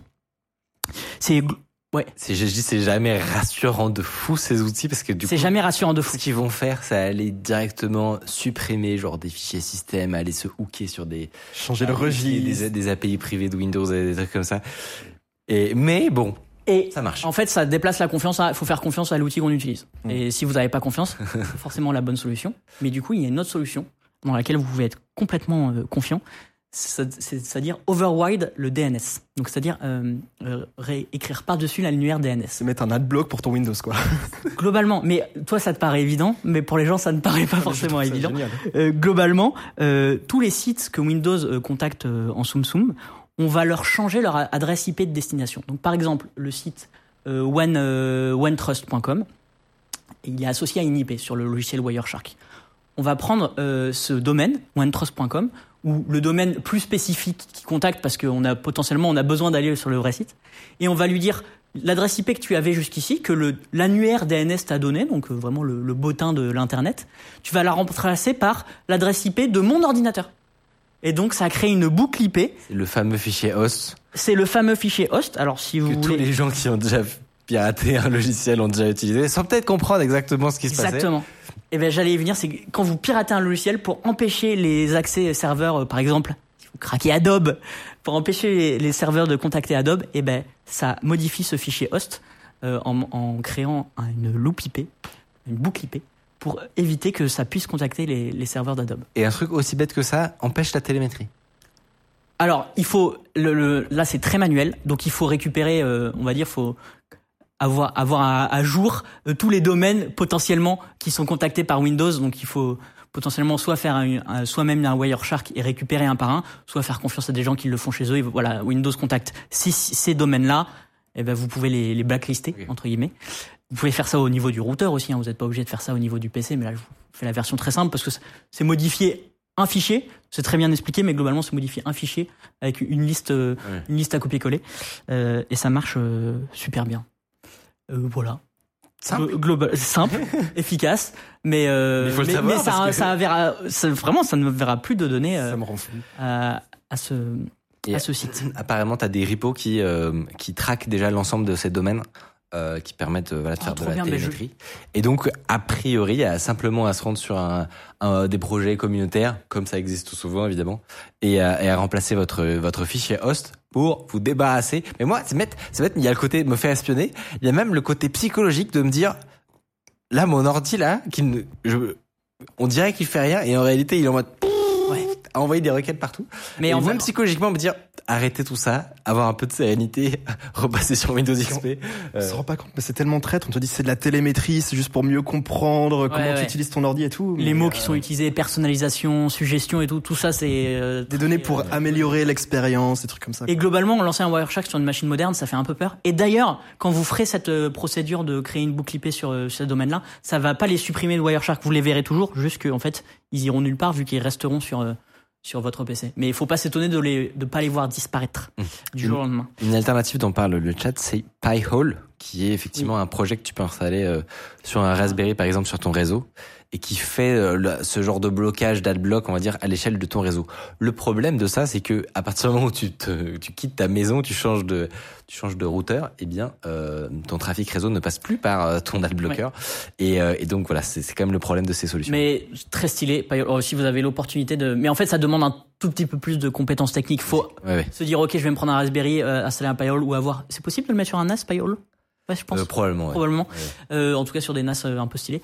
Et, euh, et c'est encore mieux si tu peux faire de Très bonne de occasion. l'adblocking. Non, franchement, Pi-hole, euh, trop, trop. Très bonne occasion d'apprendre, hein, franchement. Ah, euh, franchement, euh, c'est super de- d'installer un Pi-hole. Faites-le. Vous allez kiffer. et du coup, pour finir avec la citation de, de notre cher, euh, je l'ai pas cité en plus, Daniel euh, Alexandersen. Donc c'est celui qui a trouvé le le- l'astuce de de Europe World et Europe. euh, euh, euh, c'était quoi le Non, c'était pas Europe. World et Euh, US, non, English. English, pardon. Ouais. English World, English Europe. Il termine son billet de blog. Ne voulez pas de bloatware de service d'abonnement préinstallé sur votre ordinateur? Pensez à installer Linux au lieu de Windows la prochaine fois que vous réinstallez votre ordinateur. Donc, Ou macOS. il t'avait, il avait la même conclusion que toi, Rémi. Et le, de- le dernier truc dont t'as pas parlé, c'est les OS custom. Mais oui, mais euh, alors j'ai un peu cherché et mais si si tu Bah non, mais alors on en parlera peut-être une autre fois. Mais il y a une dernière catégorie qui est là, on, on va dire que c'est des solutions qui sont très pratiques à partir du moment où vous avez un, un ordi déjà installé, que vous avez probablement pas envie de passer par des processus d'installation extrêmement longs, etc., et de, voilà, faire des réinstalls de votre, votre ordi. Mais si c'est le cas ou que vous venez d'avoir un ordinateur tout neuf, eh bien, vous avez le choix d'installer des versions modifiées de Windows en fait. Donc ça, euh, quand il y a une version, on va dire officielle, déployée par Microsoft ou par les fabricants, euh, donc un, un, un fichier ISO tout simplement qui s'installe sur une clé USB ou directement sur le sur le disque dur pour une installation. Eh bien, des gens s'amusent à modifier ce fichier ISO pour créer des versions alternatives de Windows qui sont beaucoup plus light et compressées. Et donc leur objectif, c'est de, de se balader dans ce fichier d'installation, qui est vraiment une image disque, quoi, pour repérer tout ce qui pourrait être facultatif et être enlevé finalement. Et t'as des versions vraiment pour tous les goûts. Donc t'as un Windows euh, où ils vont euh, déjà t'enlever tout le bloatware, mais te faire quelque chose de très ressemblant à l'expérience de base. T'en as qui vont aller vraiment très très loin et leur objectif c'est de pouvoir faire tourner Windows 11 mais genre sur une brique, tu vois. Donc euh, actuellement t'aurais besoin de 8 gigas de RAM minimum euh, conseillé par le constructeur. Euh, eux ils arrivent à te le faire tourner sur 2 gigas de RAM euh, sans aucun problème juste parce qu'ils t'enlèvent Windows Defender, ils t'enlèvent Cortana à la recherche, ils t'en- enfin vraiment ils te ils te déblotent comme on dit ton euh, ton OS au point où il y a quasiment plus rien à la fin. Euh, et quand on y réfléchit, c'est parce qu'on pourrait se dire bah, autant utiliser genre un vieil OS comme Windows XP, mais, là tu as des problèmes de compatibilité en général. Avec ouais, et de, et de, de mise à jour de sécu aussi. C'est ça. Et donc, en gros, si tu veux le meilleur des deux mondes entre un, comme un truc qui ressemble à un vieil OS qui est très très light et, et, euh, et limité aussi en termes de fonctionnalité, mais du coup léger et performant, et que t'aimerais aussi la modernité d'un Windows 11, et ben t'as ce truc entre les deux qui, qui est un peu le meilleur des deux mondes et qui est des versions genre ultra lèges de euh, de Windows. Il y en a plein. Un des soucis quand même de ces de, ces- Faut avoir de confiance, ces projets ouais, de ces sites, hein. Ouais. exactement, c'est la confiance. Parce que on sait pas exactement en général ce qu'ils euh, font à, à l'intérieur. Comme de base Windows est un logiciel propriétaire, euh, et ben C'est impossible de savoir. impossible de vérifier. Alors peut-être qu'avec des histoires de, de- tu pourrais potentiellement vérifier là au, moins le que les que les fichiers euh, système ont pas été modifiés. euh. Mais globalement, voilà, vous avez tout de suite vu le problème, c'est que tu déplaces, comme tu dis, la confiance de Microsoft à un acteur un peu connu. Ils ont, Mais bon. ils étaient tous euh, frileux sur le chat quand Non, non, c'est clair. Non, non, mais Il y en a un qui demande pour les mises à jour. Ça, ça fonctionne? Euh, je crois que oui, ouais, je crois que je crois que ça, ça fonctionne sans problème. Euh, effectivement, on est d'accord hein, que c'est, pas du tout idéal, euh, que probablement que que les, les- partir d'un- d'une installation clean et après avoir des outils open source qui te la nettoient, ça reste entre guillemets quand même plus euh, plus le- legit. Mais je trouve ça marrant de voir l'énergie qui est mise Ah, Par et contre, la communauté. d'arriver à faire ça. Exactement. Et, et vraiment, c'est hyper communautaire. Il y a énormément de versions. Enfin, vraiment, il y en a, il y en a vraiment pour tous les goûts qui sortent. Ils se battent les uns les autres pour grappiller genre 10 mégas de RAM supplémentaires ou, ou te réduire vraiment ton fichier d'installation à, à 1 giga. Et, euh, et ouais, c'est assez, assez marrant à suivre. Donc, à vos risques et périls, faites quand même bien attention. C'est très très compliqué de vérifier ce qui s'y passe. Il y a le minimum fait quand même. Tu peux, comme Ouais. tu, tu peux voir s'il y a des requêtes qui partent vers l'extérieur, des choses comme ça. Mais, euh, mais c'est, tu peux jamais avoir la garantie à 100% que la personne qui euh, te fournit ce- cette version custom de Windows a pas caché un système genre qui se réveille au bout d'un mois, par exemple, Ouais. euh, et qui te chiffre tes documents. Donc voilà, faites, faites gaffe. mais, euh, mais ça peut être une autre solution à côté de, du, du débloating des hosts et, des, euh, et de débrancher Internet et d'utiliser Linux, qui est évidemment la solution ultime euh, à tous vos problèmes. qui, Non, vous en, qui vous en crée quelques autres. Parfois, parfois Windows, euh, il y a, il y a des Oui, besoins. il y a- parfois il n'y a pas le choix quand même. Sinon, Windows n'existe Juste, il y a des gens dans le chat qui déjà demandé tout à l'heure, c'était quoi les deux euh, softwares qui permettaient de nettoyer ton ton, Ouais, ton Windows? J'arrive. Moi j'ai lu Shut Up 10, ça, ONO, Shut Ouais. Up 10. ça et euh, Ultimate Windows Tweaker. Ouais, voilà, exactement, c'est ça. Est-ce que euh, tu peux euh, checker Atlas OS parce que je, je le connais pas celui-là. Euh, et et ça m'a piqué ma curiosité avant qu'on passe à la C'est joli. proposition du chat. Ah, mais c'est euh, Ah oui, alors c'est c'est une interface graphique de Windows. il y a un focus pour pour gamer, Privacy, c'est noté. euh. mais euh, ça m'a l'air Alors, la com est incroyable. la, la landing page donne envie. Parce que c'est un autre aspect qu'on n'a pas traité. Il y a évi- évidemment la question de la, des données privées, euh, à savoir le fait d'avoir des requêtes qui partent non-stop euh, sur les données d'usa- d'usage, etc. Mais un, un gros argument aussi pour euh, modifier euh, ton Windows, c'est les perfs. C'est-à-dire que sur, euh, euh, Oui. là, comme on peut le voir, si ton OS par défaut il est il a 10% de- d'utilisation euh, et 2 gigas et demi de RAM, ben ça casse les pieds en fait. Pour euh, c'est pour toi qui as envie d'utiliser le moindre pourcent de ton hardware que tu as durement acheté, euh, et ben un autre très bon argument pour utiliser un OS modifié, du coup, ben c'est euh, par exemple Atlas OS que j'ai pas essayé personnellement, mais euh, s'il y en a qui l'ont euh, euh, l'ont euh, utilisé, euh, n'hésitez pas à nous faire vos, vos retours en commentaire. C'est un des plus connus. Et Ça a euh, été dit par le chat ou? Ouais, ouais c'était un partagé par le chat. Trop bien. Et, euh, et euh, dernier commentaire effectivement que j'avais vu passer, c'est que t'as beau mm, avoir ta version custom d'OS, ça ne ça ne règle pas les pro- les éventuelles portes euh, euh, portes dérobées ou ou, ou spyware que tu pourrais avoir dans ton BIOS, qui vient en général avec ton avec ton fabricant. euh, donc euh, donc euh, et c'est pour ça qu'il y a des projets alternatifs genre Coreboot ou euh, Ouais, il y a des BIOS alternatifs, ouais. qui serviraient justement à éviter ce problème-là. Mais bon, c'est- pour une autre histoire. Oh ouais, une, une chronique sur les BIOS alternatifs. Voilà, on va perdre un peu des gens. Mais euh, Sans la ligne édito, mais quel, quel régal, si je peux me permettre. Il y a ReactOS aussi. C'est marrant, il y a tous les tous les vieux projets qui ressortent. Vous connaissez ReactOS Ouais, ça, ça, ça me. Atlas, ça, j'ai jamais entendu parler, tu vois, mais. Alors si tu me dis si je me trompe, mais il me semble que c'est une version rétro-ingénierie de de Windows en open source. Mais je me demande si on en a pas parlé dans l'émission il y a très longtemps. C'est possible. Bah, c'est en, en gros, ils essayent de répliquer entièrement le- les API système, etc. Ah de, ouais. de Windows pour pour qu'un binaire développé sur Windows tourne avec leur euh, leur OS, leur kernel, tu vois. C'est des gens qui ont beaucoup de temps. Glo- non mais globalement, Et beaucoup de skills aussi, euh, et- visiblement. énormément de skills. Ah ouais, c'est assez dingue. Mais bon, euh, c'est c'est illusoire de d'espérer une version euh, euh, complètement fonctionnelle, euh, etc. C'est c'est le genre de truc que t'as envie de mettre sur un podium et d'applaudir très fort, mais que a priori tu ne toucheras jamais. A priori, Mais c'est incroyable. très stylé. Il y a énormément de projets dont on parle, c'est ça. hein. Donc, euh, Cool. on attend Euh, Nicode OS, tiens, dis donc. oui. nous, nous avons un travail. Euh, on va perdre des gens à parler de l'alternative BIOS. Les gars, vous avez pas compris quelle audience vous avez Si, justement, nous avons compris. Mais pas vous. Mais c'est parce que sur Twitch, nous avons la crème de la crème. Exactement. Sur Twitch, nous avons les plus gros cerveaux, finalement. Et ce sera cut au montage. Et ce serait. Et on va tourner après le live un truc sur YouTube, c'est vraiment les best. En podcast, vraiment, ils gèrent. Et là, tous les. Tout sera édité. Euh, et bien, sans plus tarder, je vous propose de passer à notre sujet suivant. On va parler de GPT-4 et de l'impression, vraie ou fausse, qu'il devient con. C'est parti.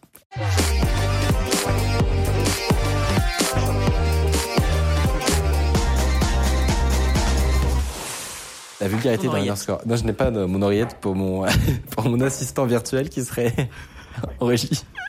Pour qui, pour qui est-ce que j'aurais une oreillette, Mathieu? Parce qu'en vrai, il y a quand même Thiel. Eh Oui, c'est vrai. Ça, mais, mais moi, je parle direct dans le live. j'en ai- Exactement. c'est ça. Il n'y a pas ce problème-là. Euh, hop, sans plus attendre. Alors, tu veux peut-être qu'on meuble à tout moment. Non, non, il n'y a pas de problème. Euh, c'est ma petite, euh, c'est ma petite chronique IA traditionnelle, accoutumée. Ça fait longtemps que je voulais en parler. Ouais, j'ai très hâte. Euh, Et euh, n'est pas trop hâte parce que c'est pas si évident comme sujet. Ah, mais c'est Je suis pas je sais. préparé. Justement. Et donc je serais curieux d'avoir aussi à la fois vos avis et celui du chat parce que ça va m'intéresser. Euh, je vous propose de commencer avec un tweet. Un Thiel, si tu le arrives à le choper, c'est le tout premier. Ça fait quelque temps, ça fait quelque temps que sur Twitter, des gens commencent à se plaindre d'un phénomène assez étrange.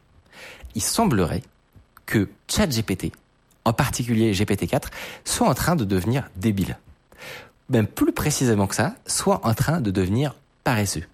Alors, ne me faites pas dire ce que j'ai pas, pas dit. Si vous l'utilisez une fois de temps en temps, tous les deux mois, vous allez vous détecter a priori aucun changement, c'est-à-dire que ça reste un très bon assistant.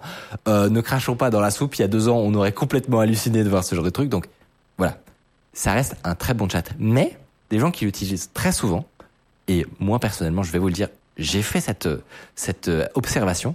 On a l'impression que le modèle est moins bon qu'il y a six mois ou il y a un an. Alors ça pose pas mal de questions. C'est est-ce que déjà c'est vraiment le cas? Est-ce qu'on a des, des observations objectives, on va dire, qui pourraient nous laisser penser que oui? Ou est-ce que c'est simplement des questions psychologiques où on a l'impression qu'il est moins bon, mais en fait c'est plus compliqué que ça? Si c'est le cas, qu'est-ce qui pourrait justifier ça? C'est-à-dire est-ce que il y a de bonnes raisons de le penser? Est-ce que c'est conspi en gros, ou est-ce qu'il y a, il y a des bonnes raisons de penser qu'un modèle puisse être moins bon avec le temps? Est-ce que c'est une take un peu éclatée ou Non, mais Exactement. Ou un biais de confirmation. c'est des genres, sur, sur l'IA, faut beaucoup se méfier parce qu'il y a beaucoup de choses qui sont dites. Et, et on va on va voir que c'est très compliqué. Enfin, la réponse est très compliquée. Démêler le. Et en même temps, vous, vous allez être étonné parce que, en fait, il y a potentiellement des vraiment très bonnes raisons qui expliqueraient que ça, soit vraiment plus nul, enfin que les, versions récentes soient moins bonnes que celles d'il y a six mois, un an, etc. Mais n'allons pas trop vite. Regardons euh, déjà les premiers exemples qu'il a partagés. Euh, alors, ça va être vraiment très petit. Si tu descends un, tout, un petit peu euh, sur les trucs plus bas, lui, ce qu'il précise, c'est que c'est pas tellement une question de devenir stupide, c'est-à-dire de, de ne plus arriver à résoudre des tâches, mais c'est de, de manière générale une question de comportement. C'est-à-dire que là où il y a peut-être six mois, un an, euh, on pouvait lui demander de lui de rédiger un script complet. Je prendre un exemple avec le développement parce que c'est assez parlant. Tu lui demandes un script Python qui te euh, fait une tâche extrêmement complexe. Moi, je me souviens à l'époque, je, j'étais en train d'apprendre Swift. Et euh, je lui demandais des, de, de faire des, des, tâches vraiment très complexes sur le GPU euh, du Mac. Euh, et euh, il me pondait des scripts de en Swift, il me générait des shaders et, et, et, tout ça produisait à la fin du, des, du code long, complet et, vraiment euh, il, man- il manquait rien quoi. Et il semblerait qu'on soit passé de ça à actuellement où si on regarde dans quelques exemples, on voit que il est constamment en train de nous demander de faire le travail. J'ai remarqué ça un peu. J'ai remarqué qu'il a un- ça Un peu la flemme. Tu lui demandes de faire un code. Avant, il te le faisait. Maintenant, il t'explique comment tu peux y arriver. Il te met des petits extraits, mais c'est à toi d'assembler le truc. Exactement. Et il passe son temps à faire des. euh, je t'ai fait un brouillon rapide, euh, mais évidemment l'implémentation demanderait plus de travail. Et on, a l'impression collectivement qu'il faisait moins ça avant, où, il va te générer ton, code Python et il va te dire euh, ici euh, il faudrait implémenter tel truc. C'est comme si genre t'avais un t'avais un stagiaire, un truc comme ça, tu lui demandes hey tu peux faire ça en Python? Et là tu lis le code il dit alors là cette partie il faudrait implémenter une connexion à la base de données. Tu peux me faire un gâteau Tiens, voici les ingrédients. Quoi. Je t'ai demandé le truc. Un, un peu comme si tu étais obligé de faire une, une conversation. Quand tu veux faire un truc, fais OK, fais ça, OK, mais si je veux vraiment le faire, que t'as 5-6 messages, alors qu'il y a quelques mois, tu mettais ta requête, c'était pas une conversation, c'était un message, une réponse et c'était bon quoi. Exactement. Et il y a des gens qui ont fait des, des tests entre euh, GPT-4 par exemple et d'autres modèles. Typiquement des modèles open source. Moi j'en ai vu notamment avec Mix, euh, Mixtral, donc les tout derniers modèles open source qui euh, rivalisent de qualité avec GPT 3.5, etc. Donc il est censé y avoir quand même un gap d'intelligence, mais quand tu regardais du point de vue de la de, de la paresse, eh ben effectivement la, la distinction était frappante. D'un côté tu avais Mixtral qui te donnait ton, par exemple, tu lui demandais de coder un bot Discord. Donc voilà, on sait que c'est une tâche qui est relativement complexe, mais quand même suffisamment abordable pour que un, LLM soit en mesure de le faire. Bon, bah, Mixtral d'un côté te coder ton bot Discord en entier, te donne des pistes pour résoudre ton problème, euh, des, enfin voilà, des, des, des perspectives de modification hyper précises, des noms de librairies spécifiques en Python, des choses comme ça. Et à côté, tu vois GPT-4 qui te fait un, un, un bout de script tout nul, avec des, du blabla et des généralités en mode oui, il est complexe de générer des, des assistants sur euh, euh, avec du code. Il faudrait apprendre la programmation en Python pour ça. Je, je ne t'ai pas demandé de me faire une lecture en fait. je t'ai demandé de générer du putain de code. Et, euh, et effectivement, comme tu te dis, Mathieu, c'est pas euh, c'est pas un problème qu'on ne peut pas résoudre. Parce qu'il suffit de le reprompter, de lui demander non, non, mais j'aimerais bien le code en entier. Non, mais implémente telle ou telle partie toi-même et tu finis par y arriver. Donc, comme tu le disais justement, c'est comme si il, il avait un désir de raccourcir ses réponses pour être dans un mode plus conversationnel. Et à la fin des fins, tu finis par obtenir ce que tu veux. Euh, si, tu, si on redescend un peu dans le thread, il y a, euh, il, il avait quelques takes intéressantes. Euh, moi, moi, du coup, j'ai une, hypothèse, enfin, une hypothèse qui me vient, peut-être après. Ouais. Ok. Pardon. Euh... Euh, voilà. Donc la, la, la, première hypothèse qui a été émise, c'est que c'est plutôt un changement de comportement qu'un changement de compétence, et qu'en fait on attribue euh, un, on attribue cette perte de performance à, euh, à un fait qu'il devienne plus débile. En fait, c'est pas qu'il devient plus débile, c'est juste que le, il a changé en gros. Et notamment, ça pourrait être justifié par l'apparition des nouveaux GPTs. Hmm. Donc vous savez, ces euh, assistants qui sont pas du tout des, des fine-tune, mais qui sont des versions un peu euh, euh, augmentées de euh, GPT-4, euh, où les utilisateurs comme vous et moi peuvent lui rajouter des instructions spécifiques dans le système ou des fichiers qu'il aura à disposition comme un PDF ou une feuille Excel avec votre base de données et, et qui pourra vous aider à, à, à répondre à vos questions. Eh ben peut-être que les versions actuelles de GPT-4 ont été plutôt euh, guidées pour suivre mieux les prompts système. Donc, on pourrait s'imaginer qu'un un LLM, il a plusieurs types de compétences. Euh, il pourrait avoir une compétence de euh, sais pas de créativité par exemple, une compétence de générer du code valide. il pourrait avoir une compétence de suivre des instructions à la lettre. Et, et, et c'est pas forcément intuitif, mais c'est pas c'est pas nécessairement les, les mêmes compétences en réalité. C'est-à-dire que tu peux être pas super malin, c'est-à-dire ne pas avoir une, une, une, capacité de raisonnement et de réflexion développée, mais avoir une capacité de suivre à la lettre des instructions. Vous voyez ce que je veux dire? Ouais. Et ça me fait penser à, il y a des parents qui jouent à jeu où tu, tu, demandes à un enfant de te, de te dire vas-y dis-moi comment euh, je, euh, je mange un yaourt et tu dois me décrire toutes les étapes. Et en fait tu décris jamais toutes les étapes. Un peu comme comme s'il était devenu trop précis et que l'humain est en fait par nature imprécis et que du coup il y a un décalage qui s'est créé entre GPT et de l'intelligence intuitive versus euh, euh, qui suivrait à la lettre. Et en tout, peut-être. Euh, par exemple, si, je, si, pardon, mais je prends mon exemple. Si tu oublies de dire le, ouvre le frigo, ben ça c'est bête, mais parce que inconsciemment on le fait. Et eh ben ça m'a fait penser à ça. Ben je pense que c'est une bonne analogie pour décrire ce qui pourrait, ce qui est une piste d'explication, qui serait que un modèle qui est super euh, e-, efficace à suivre des instructions précises, eh ben, c'est objectivement très utile. C'est-à-dire que tu prends certains euh, GPT, par exemple, ceux qui peuvent se connecter à, Internet ou, exécuter du, du, Python dans une sandbox, eh ben, ceux-là, effectivement, OpenAI avait des bonnes raisons de pousser leur capacité à suivre des instructions euh, à la lettre. Mais si ça se trouve, on est un peu perdu au change, en gros, dans leur autonomie et, le, et leur capacité à, à se débrouiller, à, à, faire des très longues générations valides avec un petit prompt. Donc on, peut, une, autre analogie, c'est de dire, à, à, suivre très efficacement des très longs prompts, c'est pas impossible qu'on y ait perdu avec des prompts plus courts euh, et, euh, et qui t'auraient demandé entre guillemets un peu plus d'intuition ou voilà. Donc ça c'est la première piste. Ce qui est pas une mauvaise nouvelle parce que du coup peut-être qu'on peut compenser légèrement en essayant Exactement. d'être un peu plus précis dans ce qu'on lui Si demande. jamais c'est véridique, eh ben une piste de solution c'est effectivement d'avoir de se créer des prompts systèmes euh, qui seront euh, qui vont guider le- la manière dont euh, on veut que notre assistant se comporte. Donc effectivement, j'en vois pas mal euh, se se partager sur Twitter. Si vous en avez d'ailleurs, n'hésitez pas à nous les à nous les partager aussi. Mais des prompts systèmes de gens qui disent OK ben la version actuelle de euh, de de, de, de la manière dont tu t'exprimes ne me plaît pas et donc moi-même je vais devoir écrire à la main. Tu dois t'exprimer de manière euh, détaillée. Cut the crap. Arrête de me raconter de la merde. Je veux du code en entier. Et donc, c'est effectivement un, moyen de contourner le, souci. Surtout que les gens se sont rendus compte que suivant l'intermédiaire qu'ils utilisaient avec les serveurs d'OpenAI, ça se comportait pas forcément de la même chose. Il y a des gens qui ont essayé sur, euh, sur euh, la version euh, ordi de ChatGPT versus la version mobile, et ils n'ont pas du tout obtenu les mêmes résultats.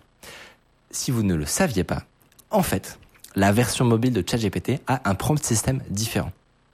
D'accord. En gros, le, ce qu'il y a en haut du chat qu'on ne voit pas est modifié suivant le, le, le, le, device qu'on utilise. Waouh. Ouais. J'avoue que je savais pas, j'étais passé à côté de ça. Et en gros, sur l'appli ChatGPT, il semblerait que OpenAI ait demandé volontairement euh, à, à GPT-4 de faire des réponses plus courtes. J'imagine que la réflexion, c'est bah, les gens sont sur mobile et donc ils veulent de l'info plus dense. Ouais, une info, puis une info peut-être rapide, euh, c'est justement. bête, mais T'es comme pas ça envie dans la rue, tu pendant 10 ans sur ton téléphone. Enfin, C'est clair. Je, je pense qu'il y a une autre explication qui est valide.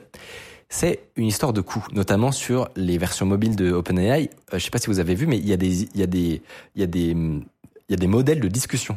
Donc en fait, ils ont intégré Whisper donc pour euh, comprendre le, les instructions euh, vocales et leur nouveau modèle de génération de texte, de text to speech. C'est très probable que tout ça leur coûte assez cher, mine de rien, et que du coup réduire l'output, réduire la, la, la taille des messages générés par ChatGPT, ça leur fait. ça leur fait économiser de, de la génération vocale en fait. Tu veux dire qu'il y a un financier un jour qui s'est pointé dans les bureaux et qui a fait bon, Les gars, je sais que vous vous amusez bien, mais il y a un moment, voici les chiffres. Faites quelque chose.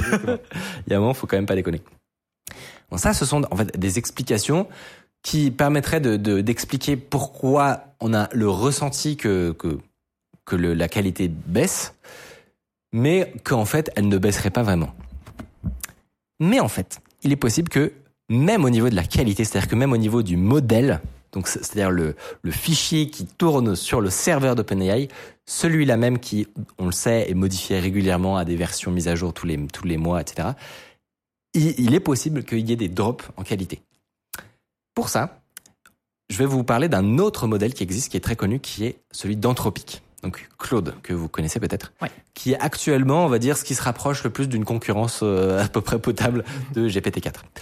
Eh ben, euh, si tu veux, alors j'ai- j'aimerais bien retrouver le, le leaderboard. Le problème, c'est que je t'ai pas mis le lien. Euh, merde, comment je vais le retrouver? En fait, il faudrait chercher le leaderboard, je crois, de Hugging Face, mais pas sur- qui, euh, pas celui qui est, qui est basé sur des benchmarks, mais celui qui est basé sur des, euh, des, des votes humains. Euh, tu sais, en gros, il y a un système de, je vous, en avais parlé d'ailleurs, un système via Hello qui permet donc les benchmarks, Ah oui. c'est- assez limité comme manière de noter les, les LLM, et donc euh, un, un autre type de, de leaderboard qui, de classement qui a été euh, qui a été mis en place, c'est un système de Hello comme aux échecs où des utilisateurs votent quel euh, truc ils préfèrent. Et ben justement, j'aimerais vous montrer un truc, si jamais Peut-être dans le chat si vous avez la bonne requête Google à nous donner, parce que je crois que les liens sont pas Ouais, les acceptés, liens sont pas autorisés, mais si vous nous aidez à retrouver ce ou alors le lien en- avec des espaces. ça m'aiderait énormément. Et alors moi du coup, j'ai euh, une hypothèse qui me vient là quand tu, quand tu me dis ok euh, ah c'est ça? Oh, de beau gosse. Bien joué. Mm. du coup, j'ai un truc à vous montrer à propos de ce LLM Claude. Si vous regardez ce leaderboard, donc qui montre les plus gros modèles, donc les propriétaires sont tout en haut évidemment parce que pour l'instant ils ont quand même un avantage sur les modèles open source, mais on peut voir tout en bas qu'il y a i34b, Tulu, il y a, quand même, euh, ça commence à se défendre, Mixtral qui est un peu plus haut. Euh, mais si vous regardez les tout tout meilleurs, est-ce que vous observez quelque chose d'un peu étrange? Euh, Il y a plusieurs versions de GPT-4. Mais Alors oui, tu l'as déjà dit. pourquoi dernière fois, mais- Non, non, mais c'est pas grave.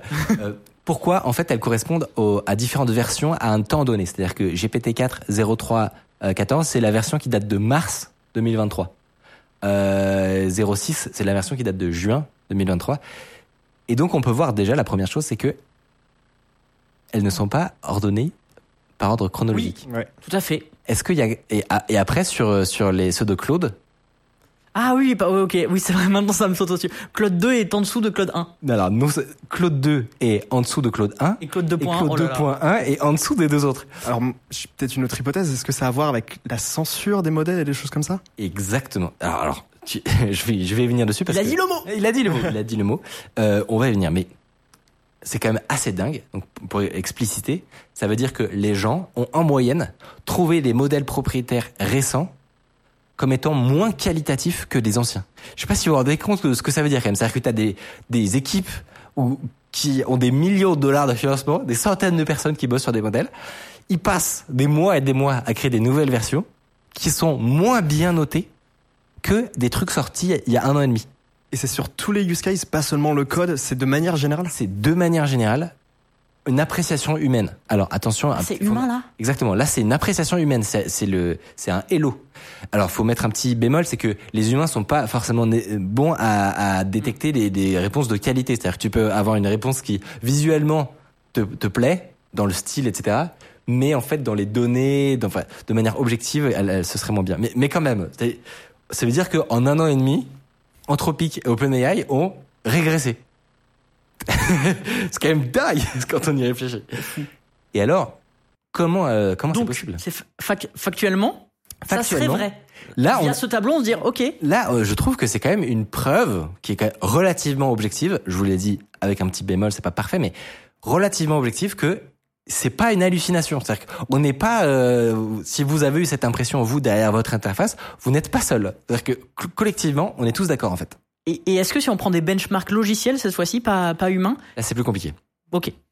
Là, c'est plus compliqué, mais, mais, mais non, mais c'est intéressant comme question parce que les- le problème des benchmarks logiciels, c'est que, on en a parlé effectivement le- dans la, la dernière chronique sur Mistral, ils sont intrinsèquement euh, faillibles euh, parce qu'il y a toujours des problèmes de contamination et du fait que le, un benchmark va se retrouver dans les données d'entraînement d'une manière ou d'une autre. Et globalement, on se rend compte que tu peux avoir le meilleur modèle qui va performer le mieux sur les benchmarks si ça se trouve dans le vrai monde, en fait, dans, sur les serveurs d'une vraie boîte qui en a besoin pour, pour euh, son appli. En fait, si- il va être éclaté au sol euh, à comparer à un modèle qui performerait moins bien, Ouais, c'est pour ça que Si tu commences à entraîner ton modèle pour qu'il soit bon dans les benchmarks, c'est totalement biaisé. C'est la fin du monde, exactement. Et euh, donc, qu'est-ce qui expliquerait ça? Cette régression sur un an et demi Parce que quand tu regardes la, la courbe de progression euh, sur euh, l'année d'avant, t'as l'impression qu'on va atteindre l'intelligence générale euh, l'année d'après, tu vois, qu'on est au bord du gouffre. Et, et en fait, c'est pas du tout ça qui se passe. Et on a plutôt une régression là sur un an. Moi, je, Alors si pas partout, une en, en open source c'est pas pas le cas du tout évidemment. Euh, ne me faites pas dire ce que j'ai pas dit, mais et si ça se trouve ce que je vais dire va être invalidé dans les deux mois qui suivent quand GPT 4.5 pourrait sortir.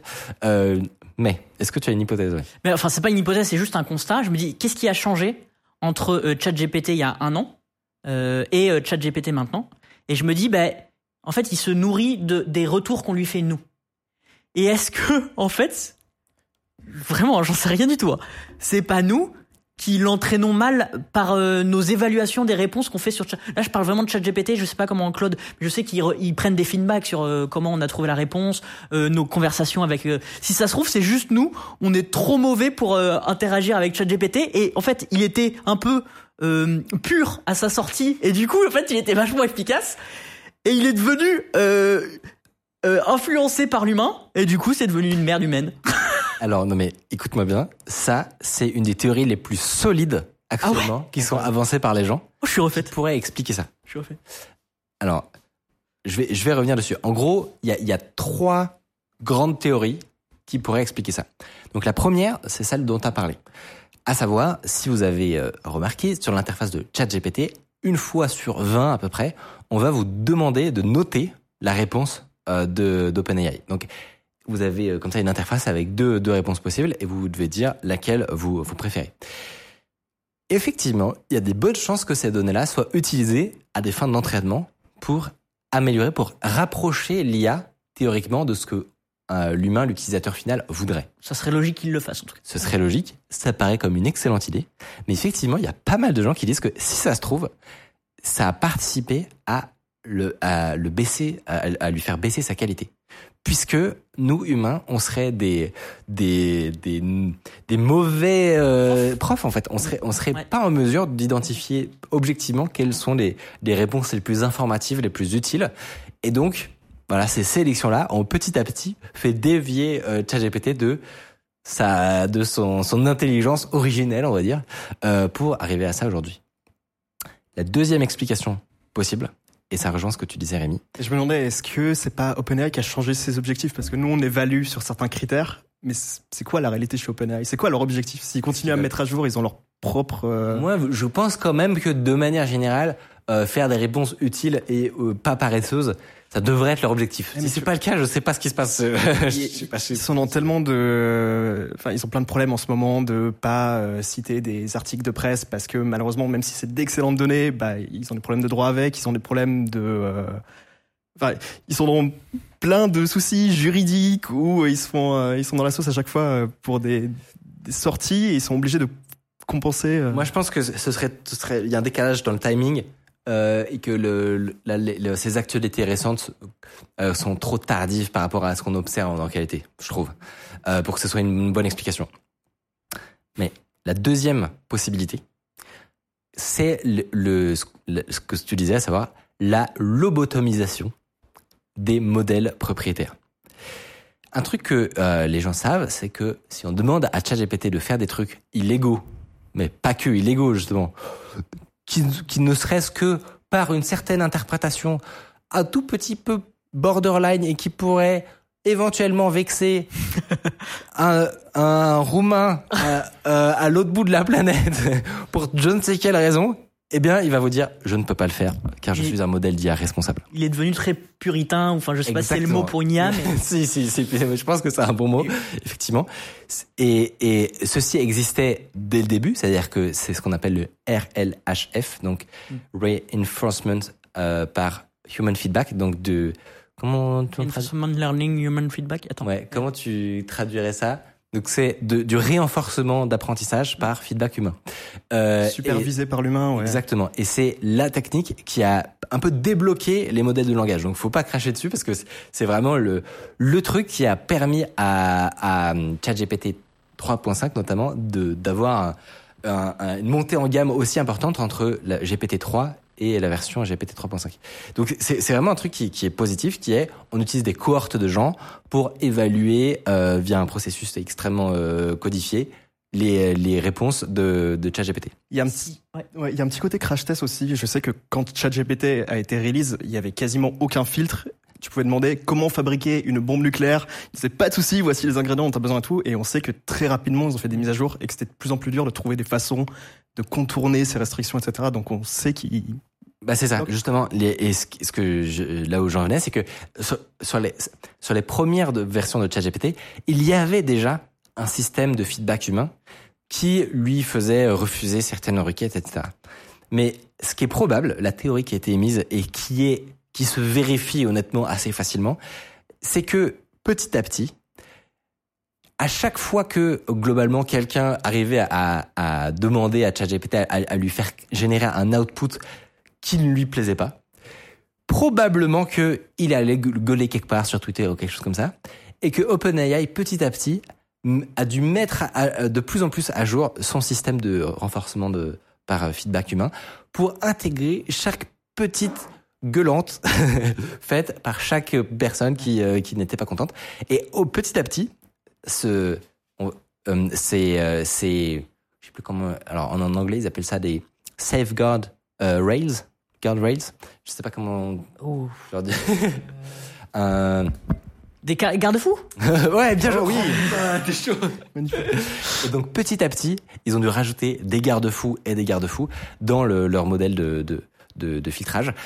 Et que ça, c'est, ça ait participé lentement mais sûrement à une lobotomisation d'une certaine manière du modèle. Parce que un truc qu'il faut réaliser, c'est que c'est pas anodin. C'est-à-dire qu'on pourrait se dire, oui, mais on, on rend juste le modèle plus safe finalement. C'est bien d'être safe, n'est-ce pas? Eh ben, en fait, il faut réaliser qu'il y a un vrai trade-off entre la sécurité et la performance. Et ça, ça s'observe dans absolument tous les benchmarks. C'est-à-dire que si tu prends tous les modèles open source, en général, ce qui se passe, c'est que sort une version officielle. Par exemple, Meta, quand ils ont sorti Llama, ils ont sorti une version qui s'appelait Llama Chat avec. Donc c'est le modèle de base, le, le modèle de fondation, comme on dit, sur lequel ils ont euh, entraîné le, le côté chat assistant. Llama a fait ça. Mistral, pareil. Alors, est-ce qu'ils l'ont fait? Je ne suis plus sûr si dès le début il y avait un- une version instruct ou euh, chat, en général ça s'appelle comme ça. Mais ce qui se passe à chaque fois, c'est que la version officielle, donc safe, se fait instantanément exploser par toutes les versions non censurées. Donc euh, tous les euh, dans la communauté open source, on s'est rendu compte de ça assez rapidement et donc des datasets non censurés ont été créés où globalement ils ont enlevé tous les, toutes les réponses en tant qu'une IA responsable. Je ne peux pas vous faire une bombe. Euh, ils ont enlevé tout ça, ils ont créé les datasets clean, non, non censurés. Et vraiment, ça n'y coupe, ça n'y coupe pas. À chaque fois, ça explose le modèle officiel censuré. Donc c'est une explication qui n'est pas en mode euh, complotiste de genre pas content parce qu'on leur laisse pas euh, euh, écrire des trucs horribles. C'est pas ça. C'est globalement il y a de très bonnes raisons de croire que de manière générale les performances sont dégradées dès que tu, mets des filtres trop importants. Ça doit être un challenge énorme chez OpenAI. On sait qu'à l'époque où euh, Sam Altman s'est fait virer, puis est revenu, ils avaient notamment des débats sur euh, c'est quoi l'objectif de l'IA, est-ce qu'il faut qu'elle soit performante et qu'on pousse à fond pour que ça se vende. Enfin, est-ce que c'est un objectif financier ou est-ce qu'ils veulent la jouer safe? Il y avait une grosse partie de l'équipe qui était là en mode non mais la priorité c'est d'avoir des modèles bien safe qui donnent des données justes et qui sont pas dangereuses. Et ben c'est là où justement, le, en gros, les, différentes boîtes pourraient avoir différents objectifs. Et vous risquez d'être intéressé par euh, différentes, euh, différents modèles suivant vos objectifs. Et en fait, pour moi, l'avis le plus raisonnable là-dessus, c'est ce que fait Mistral. Où en gros, tu, quand tu publies des, euh, des modèles open source, tu ne, enfin ce que je dis, j'allais dire ce que fait Mistral, mais c'est ce qui se passe actuellement dans la communauté open source. À savoir, les entreprises genre Meta, Mistral, etc., ils mettent à, ils mettent à disposition des, euh, des poids qui ne sont pas censurés. Parce que leur audience, ce sont des développeurs. Et en gros, ils mettent la charge de la responsabilité sur, à la fin, les développeurs de faire en sorte que euh, leurs euh, utilisateurs leur demandent pas des trucs illégaux ou parfaitement immoraux. Et en, en fait, il y a, y a une confiance qui est mise dans les utilisateurs avertis pour les, pour les laisser eux-mêmes gérer leur sécurité. Ce que ne fait pas du tout OpenAI et c'est extrêmement énervant et, et vraiment ça, ça, pour, pour le coup, le- leur cote pourrait être extrêmement plus élevée que, qu'elle n'est actuellement si jamais ils mettaient pas ça en place. C'est-à-dire qu'en gros, ils se donnent eux-mêmes le rôle moral de vérifier que globalement euh, tout le monde est gentil, tout le monde il est beau. Et, euh, et, ce qui se passe à l'inverse dans les, communautés open source, c'est plutôt de dire non, on vous fournit des modèles et la, la seule garantie qu'on vous fait, c'est que c'est les plus performants possibles. Sur la question de, euh, de la morale et de la sécurité, on vous laisse vous débrouiller après, entre guillemets, vous avec vos utilisateurs. Et ce, qui- correspond aux, missions, entre guillemets, de d'une certaine manière de de d'OpenAI. On pourrait se dire, mais oui, mais eux, ils mettent en place un produit public, et donc c'est normal qu'il soit safe. Sauf que, ils le font de leur API. C'est-à-dire que, euh, en gros, la- cette lobotomisation entre guillemets de, de- des modèles, elle est effective dans l'API. Un truc qui n'est pas utilisé du tout par les développeurs, C'est intéressant parce que je me souviens au début de tout ça, euh, il y a beaucoup d'arnaqueurs qui utilisaient euh, justement OpenAI pour faire des, enfin ChatGPT pour faire des bots et des choses comme ça, qui disaient passer par l'API parce qu'elle a pas les mêmes restrictions que la version web. Alors, alors, en gros, la- différence entre la version d'API et la version euh, web, c'est le, c'est le, le, le prompt system. Donc pour le coup, sur la version d'API, tu n'as pas euh, de, de prompt system et donc le modèle est un peu moins guidé, un peu moins orienté à te faire des réponses mielleuses. Euh, mais globalement, le modèle de base ne change pas vraiment. Euh, la différence, c'est que tu peux accéder à des modèles plus anciens que c'est-à-dire que tu peux remonter comme on l'a vu dans les benchmarks à des ChatGPT de version euh, Mars etc qui, qui sont probablement meilleurs que les, que les récents. Mais euh, a priori c'est c'est la seule différence malheureusement. Euh, et ce qui fait que les- un- un- je- a- avant de, de parler de ça, un, un autre exemple qui est hyper frappant, dont on s'est rendu compte au bureau, et que je t'ai montré, Rémi, je sais pas si tu t'en souviens, c'est, ça concerne pas le chat GPT, mais ça concerne Dali. Donc Dali, évidemment, qui a une API à disposition pour les développeurs pour faire de la génération d'images. Moi, ça m'intéressait énormément parce que euh, Midjourney, qui est le, un des concurrents les plus sérieux, n'a pas de, d'API, donc n'a, Toujours pas là? Non, ne permet pas aux développeurs d'interagir avec euh, avec son truc. Je sais pas pourquoi, c'est c'est rageant, mais c'est comme ça. Et donc Dali 3 est une des seules actuellement euh, euh, plateformes de génération d'images qui a un niveau extrêmement euh, euh, acceptable et qui soit utilisable via API. J'omets évidemment tous les modèles open source qui sont aussi très bien, mais voilà. Et ben, je me suis rendu compte d'un truc, c'est que si euh, euh, tu envoies un, une, une requête à Dali 3 pour te générer une image, déjà le, le, le truc que beaucoup de gens ne savent pas, c'est qu'il y a une étape euh, intermédiaire. C'est-à-dire que c'est pas tu dis j'aimerais euh, un hacker à, à capuche euh, et lui il te il te il l'envoie directement à la génération d'images pour te faire un hacker à capuche. Au milieu, il semblerait, mais alors c'est documenté euh, par OpenAI, hein, qu'il y ait euh, GPT-4 ou enfin une version de ChatGPT qui passe pour reformuler ce que toi toi-même t'as écrit. Donc il y a une explication à ça. C'est pas euh, attention, c'est pas c'est pas juste pour faire chier. L'humain sait pas parler. Bah ouais. L'explication, c'est qu'ils ont entraîné leur modèle sur des prompts très longs pour qu'ils soient hyper forts à, euh, à comprendre des, des, des scènes détaillées, etc. Et donc, ils ont, ils ont imaginé ce système en deux étapes où tu donnes ta génération d'images, Ouais, c'est malin. puis ChatGPT te la complète avec une scène euh, distincte. Donc, au lieu d'écrire « je veux un hacker à capuche », il va te mettre euh, Je veux une euh, dans une pièce sombre avec euh, des spots lumineux, euh, un hacker avec un laptop euh, euh, qui ressemble à ça, euh, qui euh, qui est en train de travailler euh, de manière euh, euh, très mystérieuse, tu vois. Bon, en gros, il va, il va te, te complexifier et t'inventer plein de détails pour que ton image à la fin, elle soit potable. Sauf que j'étais en train de faire mes générations, tu vois, donc je, je générais plein d'images et plein de trucs. Donc je me dis, je fais un, euh, un hacker qui fait je sais pas quoi, je sais pas quoi, je sais pas quoi. Et je, me, je trouvais quand même que dans mes images, il me, il me, il me fournissait des résultats particulièrement originaux. Notamment, euh, une fois sur deux, j'avais une hackeuse, par exemple. J'avais un hacker, une hackeuse, un hacker, une hackeuse. Après, de- dans, dans des scènes, je, je- parfois je demandais, j'aimerais un hacker qui rentre, euh, qui arrive à bypasser l'entrée, la sécurité d'une entreprise. Et je commence à avoir des, nou- des nouveaux personnages qui apparaissent dans ma scène que j'ai pas demandé, tu vois. Moi, j'ai demandé juste euh, un hacker qui rentre à un endroit et je, je, vois des, des nouvelles personnes. Et je, par exemple, je vois genre une madame d'Afrique du Nord en, euh, en hijab, tu vois. Ou après, je vois un Indien ou un Très spécifique. et très spécifique, exactement, un chinois. Et, et je, je fais plein plein de générations, tu vois, et je suis en mode, je n'ai pas demandé des, affiches de l'ONU, je, veux juste, euh, je, veux juste générer une scène simple, tu vois. Et en fait, ce que j'ai découvert, parce que tu peux avoir accès, accès au, au vrai prompt, donc au prompt que, lui, il, crée en, en bout de chaîne, il te le renvoie en réponse. Je sais pas s'ils ont eu raison de faire ça, parce que du coup, c'est comme ça que j'ai vu le truc.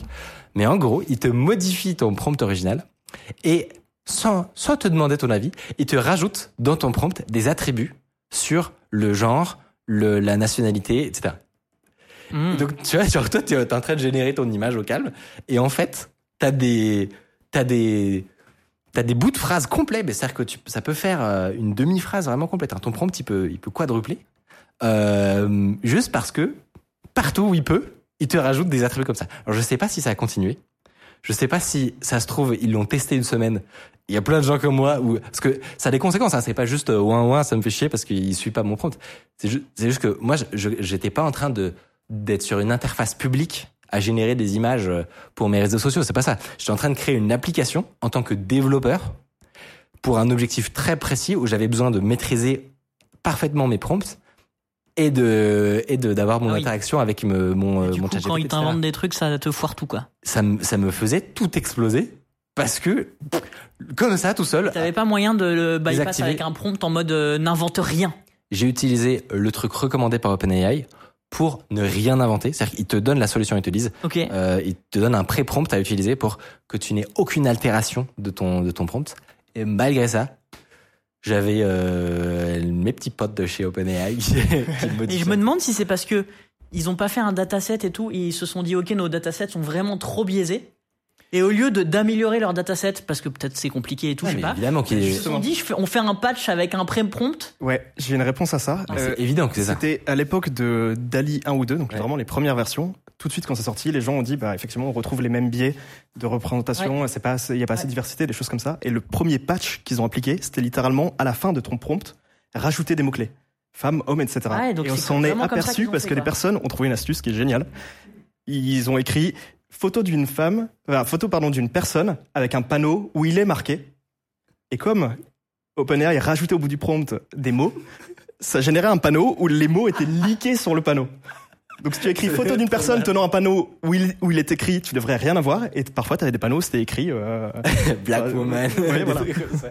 Et donc on a su Oh qu'ils faisaient ça, que ça avait été l'ingéniosité leur patch pour Ouais. éviter d'avoir des biais et essayer de bah, Voilà. corriger ces qu'il problèmes faudrait qu'ils changent leur data, enfin qu'ils améliorent leur dataset en C'est fait. C'est compliqué, ouais. normalement comme ça qu'on fait. Exactement. C'est-à-dire que la, la, la question, c'est pas de dire c'est très très chiant qu'il y ait une, qu'il y ait une représentation euh, dans les IA. C'est pas juste ça. ils, juste- ils rajoutent du biais en fait. Déjà, je suis un biais. putain de, oui, exactement. C'est que je suis un putain de développeur, en fait. Donc, euh, donne-moi du contrôle, tu vois. Genre, laisse-moi, euh, Ouais, faire ce que je veux. J'imagine tu racontes euh, l'histoire précise d'une personne qui est euh, Surtout là, qui est il- connue, qui mesure 1m80, qui a les cheveux noirs, etc. Tu veux mettre des photos qui correspondent précisément à ce que tu veux. Exactement. quoi. Et là, t'as des personnages qui apparaissent. t'es en mode, j'ai- j'étais, à un moment, j'ai cru devenir fou, hein. Que- non, mais c'est vrai. Non, mais imagine, tu fais ton appli. Au bout de la cinquième fois, j'étais en mode, mais, mais d'où viennent ces gens? Genre, je, comment c'est possible? Alors c'est une question très bête, mais pourquoi tu t'es pas dit que t'allais faire ça avec Stable Diffusion?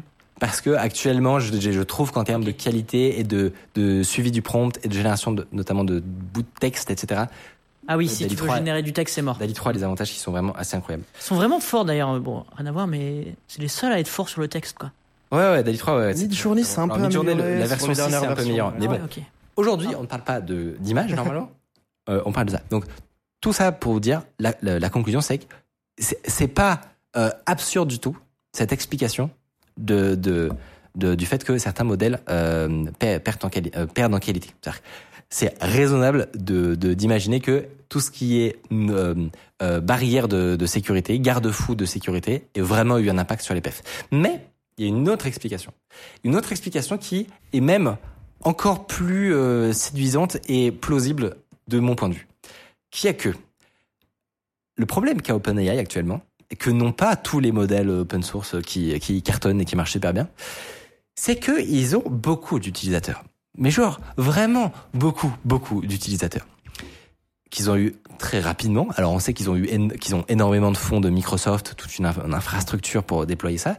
Mais de manière générale, on sait qu'un des gros problèmes d'OpenAI, c'est d'être rentable. Et c'est d'arriver à financer le coût hardware monumental que représentent ces fermes de GPU qui servent ChatGPT euh, 3 et 4 à la planète entière. Euh, une, une, des, une des bonnes raisons qu'on a de croire que c'est très très cher de faire ça, c'est que euh, depuis un an et demi, il n'y a pas eu beaucoup d'autres GPT-4, mine de rien. Hmm. Donc, le, la, la, le, le- la théorie comme quoi GPT-4 coûte un putain de bras à faire tourner et, et, euh, et, et que OpenAI serait complètement à perte, mais genre bien encore plus qu'on se l'imaginerait, est plausible. C'est- pas impossible que ce soit vraiment très très très cher.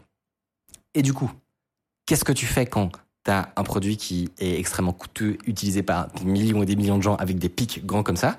C'est que tu cherches les solutions que tu as à ta disposition pour baisser le, le coût de tes inférences. Donc en gros, pour faire en sorte que ton ordinateur, il ait besoin de moins de puissance de calcul pour générer un certain nombre de, de tokens et répondre à ton chat. Parce que tu- le- le- le- le- la problématique, c'est toujours de maximiser combien d'utilisateurs en simultané vont pouvoir interroger GPT-4 qui tourne sur une ferme de serveurs. Euh, Vas-y avant que je... si tu as un- Euh, non, c'était. Est-ce que on parle que de GPT-4 ou euh, aussi de GPT-3, 3.5 on, peut- on parle de tous les modèles propriétaires qui ont suffisamment de de- de- d'exposition pour avoir des gros problèmes de délivrabilité et, et d'arriver à correctement servir leurs millions euh, et dizaines de millions d'utilisateurs. J'allais dire, c'est dommage de payer pour, euh, pour un truc qui marche moins bien. Non, mais du coup, ça concerne tous les. Ça concerne tout. Euh, et donc, actuellement, ce que tu peux faire pour augmenter les performances de ton serveur, c'est genre utiliser euh, du code plus efficient, euh, des meilleurs modèles. Actuellement, par exemple, la plupart des des, euh, des serveurs qui qui fournissent des, des chatbots, ils utilisent VLLM. C'est le projet par excellence qui, qui permet de, de servir avec la, la meilleure efficacité possible beaucoup d'utilisateurs. Bon, mais ça c'est bon, on va dire. C'est l'état de l'art, il est ce qu'il est. Tu peux pas faire mieux que que que ce qui existe actuellement a priori. Une autre technique qui est possible, c'est de réduire la taille des modèles. Donc c'est-à-dire que tu prends ton ton modèle de base que tu as entraîné. Donc faut s'imaginer que c'est une grande matrice de nombres et tu vas réduire sa taille. Alors tu pourrais te dire bah non mais c'est con genre si tu divises par deux la taille de GPT-4 par exemple, euh, j'imagine qu'il deviendrait deux fois plus bête ou enfin intuitivement on se dirait ça. Mais en fait pas du tout parce que faut s'imaginer que ces modèles-là, donc ces grandes matrices de nombres, euh, en fait, c'est des matrices de nombres flottants. Donc, en général, c'est euh, des flots 32 ou des flots euh, 64, je crois, suivant le si c'était l'entraînement ou l'inférence, etc. Bon, ça, ça, dépend un peu des, des architectures, mais il faut se dire que ce sont euh, des, des nombres à virgule euh, où il y a vraiment beaucoup, beaucoup, beaucoup de virgules pour une très, très grande précision. Si, je vais vous rappeler vos cours de maths de, collège ou de lycée, mais l'écriture scientifique, à savoir le fait d'écrire un nombre sous la forme euh, 1, plein de virgules fois 10 puissance quelque chose, et eh ben en fait, ça, c'est comme ça qu'on stocke les nombres sur un ordinateur. Euh, les nombres flottants, justement. Je rentre pas dans plus de détails. La seule chose à comprendre, c'est que cette matrice de nombres, si on veut diviser sa taille par deux, on peut par exemple la, réduire en lui enlever de la précision. Donc au lieu que euh, tes, nombres à virgule, ils aient genre euh, euh 32 chiffres euh, après la virgule, eh ben tu vas passer à 16 par exemple. Et du coup, t'es pas en train de diviser par deux ton modèle, tu vois, c'est pas pas ça, c'est juste que tu réduis sa précision euh, et, et globalement ce qu'on observe, c'est que ça change quasiment pas ses performances. Surtout si tu réduis par exemple de 32, de 32 euh, bits à, seulement 16. Là, on, observe des, changements qui sont en fait assez limités. Ce processus, on appelle ça de la quantisation. Et c'est un truc dont le grand public a surtout, et moi aussi, entendu parler euh, avec l'arrivée des modèles open source. C'est qu'en gros, si tu peux avoir un modèle euh, de 32, euh, de 32 milliards de paramètres, peut-être que normalement, il devrait faire une trentaine de gigas, par exemple. Mais grâce à de la quantisation, tu vas pouvoir réduire la précision de ces poids et passer, par exemple, en FP16 ou en, en Q8 ou en, Q, en, Q4 ou Q3, Q2, Q1, etc. Et en gros, c'est juste des, nomenclatures qui ont été euh, qui ont été créées pour décrire à quel point tu euh, fais des concessions sur la précision de tes poids. Justement, l'impact est limité. Il n'y a pas un peu un côté euh, théorie du chaos où un peu de manque de précision plus un peu de manque de précision, à la fin, ça ça s'accumule Eh ben, exactement. En gros, on, on, à un moment, on pensait que c'était quand même assez limité, mais en fait, c'est possible que ce soit quand même un trade-off. Un trade-off qui serait pas euh, genre catastrophique, mais qui existerait quand même. En fait, on, on, des gens ont fait des tests sur le, le, niveau de perplexité des modèles. Alors, sans rentrer dans le détail, c'est juste une manière de savoir si un, euh, un modèle est performant et si sait, euh, euh, il sait, euh, si jamais il sait prédire de manière correcte la suite d'un texte. Et ce que ce qu'ont fait les gens, c'est qu'ils ont créé des courbes pour comparer les différentes versions quantisées pour savoir si ok si euh, si mon modèle qui fait 30 gigas euh, je le passe en euh, 24 gigas ou en 18 gigas ou en 15 gigas à quel point l'impact est sévère en fait au niveau de la qualité et en gros ce qu'on observe c'est que typiquement si tu utilises euh, une, représentation euh, sur 8 bits euh, et ben tu es très très proche de la qualité originale. Si tu passes en 4 pour le coup ça va être largement dégradé. Et à 2 ça va être bien pire que ça etc donc on a, on a une, une, une idée vague de l'impact de la quantisation sur les performances. Mais ce qui est à peu près certain pour le coup, c'est que au niveau de la performance, tu as des gains qui sont vraiment incroyables. C'est-à-dire que en, nombre de tokens générés par seconde et en quantité de mémoire nécessaire, c'est génial. Genre, toi, avec ton ton euh, ton GPU par exemple, si tu as une 4090 euh, avec 24 gigas de, de mémoire euh, vive sur le GPU, tu vas pouvoir faire tourner des modèles qui font 70 euh, ou 34 plus de manière plus réaliste 34 milliards de, de, paramètres sans problème grâce à la quantisation. Donc, Ok. C'est en fait, c'est génial. C'est vraiment trop, trop bien. C'est bien mieux de prendre un gros modèle quantisé, Exactement. quantisé, je sais pas si ça se Ouais. dit, mais, mais qu'un plus petit modèle euh, avec moins de paramètres, mais qui n'est pas quantisé. Exactement. C'est c'est vraiment exactement ça. Et, et dans tous les benchmarks, ça s'observe. Dans les versions de récentes de ChatGPT, je sais qu'ils ont sorti GPT-4 Turbo, etc. Est-ce que c'est ce genre d'optimisation qu'il y a derrière? Eh ben, le truc, c'est que on ne sait pas. Dans les faits, personne ne sait de quelle manière les, les, euh, le- enfin, comment l'architecture, le back-end de OpenAI fonctionne et qu'est-ce qu'ils ont fait avec leur modèle, etc. Mais c'est une théorie très solide que, effectivement, les versions turbo, les versions récentes, etc. Pour, pour, pouvoir les déployer et les servir à énormément de gens, ils passeraient peut-être par de la quantisation. Alors attention, c'est c'est pas pour ça que tu peux pas faire un modèle à la fois performant et précis. Il y a des gens qui ont imaginé des stratégies pour pour réduire la précision par exemple de certaines couches du modèle, mais pas de toutes. Mm. On va pas rentrer dans l'architecture de l'IAMA parce que c'est quand même un peu compliqué, c'est des histoires de transformers et tout ça. Mais en gros, il y a des certaines tu, tu peux avoir certains layers, certaines briques que tu vas euh, garder à leur précision euh, complète, mais d'autres que tu vas quantiser et réduire en précision. Et, et, et tout ça te permet de, de globalement avoir le meilleur des deux mondes, à savoir de la super performance et en même temps euh, quelque chose de relativement précis. Mais ce qui est à peu près sûr, c'est que quantisation égale perte de précision égale perte de performance. Et c'est hyper traite parce que tu peux garder le même nom, tu vois. C'est si ça se Mm, trouve mm. OpenAI, ils te disent que ils te donnent GPT-4, mais en fait dans la version web par exemple, c'est pas vraiment GPT-4, c'est la version quantisée euh, à mort qui est hyper rapide et qui marche genre 5% moins bien ou 8% moins bien, tu vois, ça peut être de cet ordre-là, pas assez pour que euh, ce soit démontrable vraiment, euh, mais suffisamment pour que on s'en rende compte et on se dise c'est quand même bizarre qu'ils soient on a l'impression qu'il est pas bien réveillé, tu vois. ouais. et, euh, et voilà, il y a une dernière explication qui est un peu troll et que je vous garder pour la fin, qui est que on pense que euh, GPT-4 et de manière générale les LLM sont sensibles à des facteurs externes. Donc par exemple, si dans le prompt système il y a écrit on est au mois de janvier, euh, et ben il y a des chances, enfin ça a été mesuré dans certains papiers, qui performe moins bien que si tu lui dis que t'es en mai par exemple ou ou euh, ou à une autre période de l'année ou, ou peut-être que de manière générale les gens sont plus motivés, travaillent mieux. GPT a besoin de soleil, visiblement. Il a appris de nous, quoi. Genre, Bah, en hiver, il a la flemme. Exactement. Euh, donc c'est c'est une, une autre théorie qui permet de l'expliquer.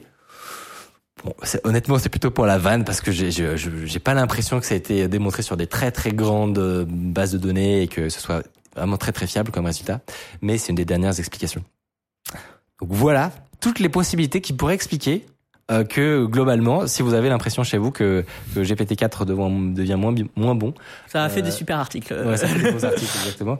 Euh, si vous avez eu cette impression derrière votre interface, vous n'êtes pas fou. Il peut y avoir des très bonnes raisons que, effectivement, ce soit moins bien.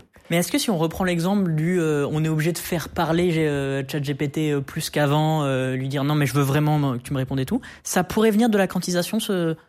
C'est compliqué Je- de savoir en fait. C'est compliqué de savoir exactement quel est l'impact. Mm. Euh, ce, qui, ce que tu peux observer toi chez toi, c'est que si tu prends un, un modèle euh, avec précision complète euh, et que juste après tu lances une version extrêmement quantisée où vraiment tu Ouais. as réduit les nombres après la virgule au maximum du maximum, ce que tu vas observer comme comportement, c'est juste que d'un côté, tu as l'impression de parler à euh, une personne en seconde et de l'autre à un enfant de 8 ans, tu vois.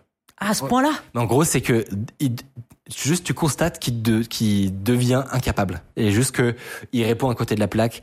Euh, et Ouais. c'est un peu la même sensation étrange que tu as entre GPT-4 et GPT-3. Ça tu peut se résumer en, t'as une certaine quantité d'informations qu'il a appris. Forcément, si tu le soques dans un modèle qui fait 4 gigas ou qui fait 2 gigas parce que t'as réduit, à un moment, il faut bien que l'information, euh, Elle et exactement. voilà, il faut qu'elle parte quelque part. C'est très perturbant parce que c'est- c'est pas du tout linéaire. C'est-à-dire que tu peux avoir, euh, tu peux diviser par deux en gigas la taille de ton modèle et avoir quasiment aucune perte.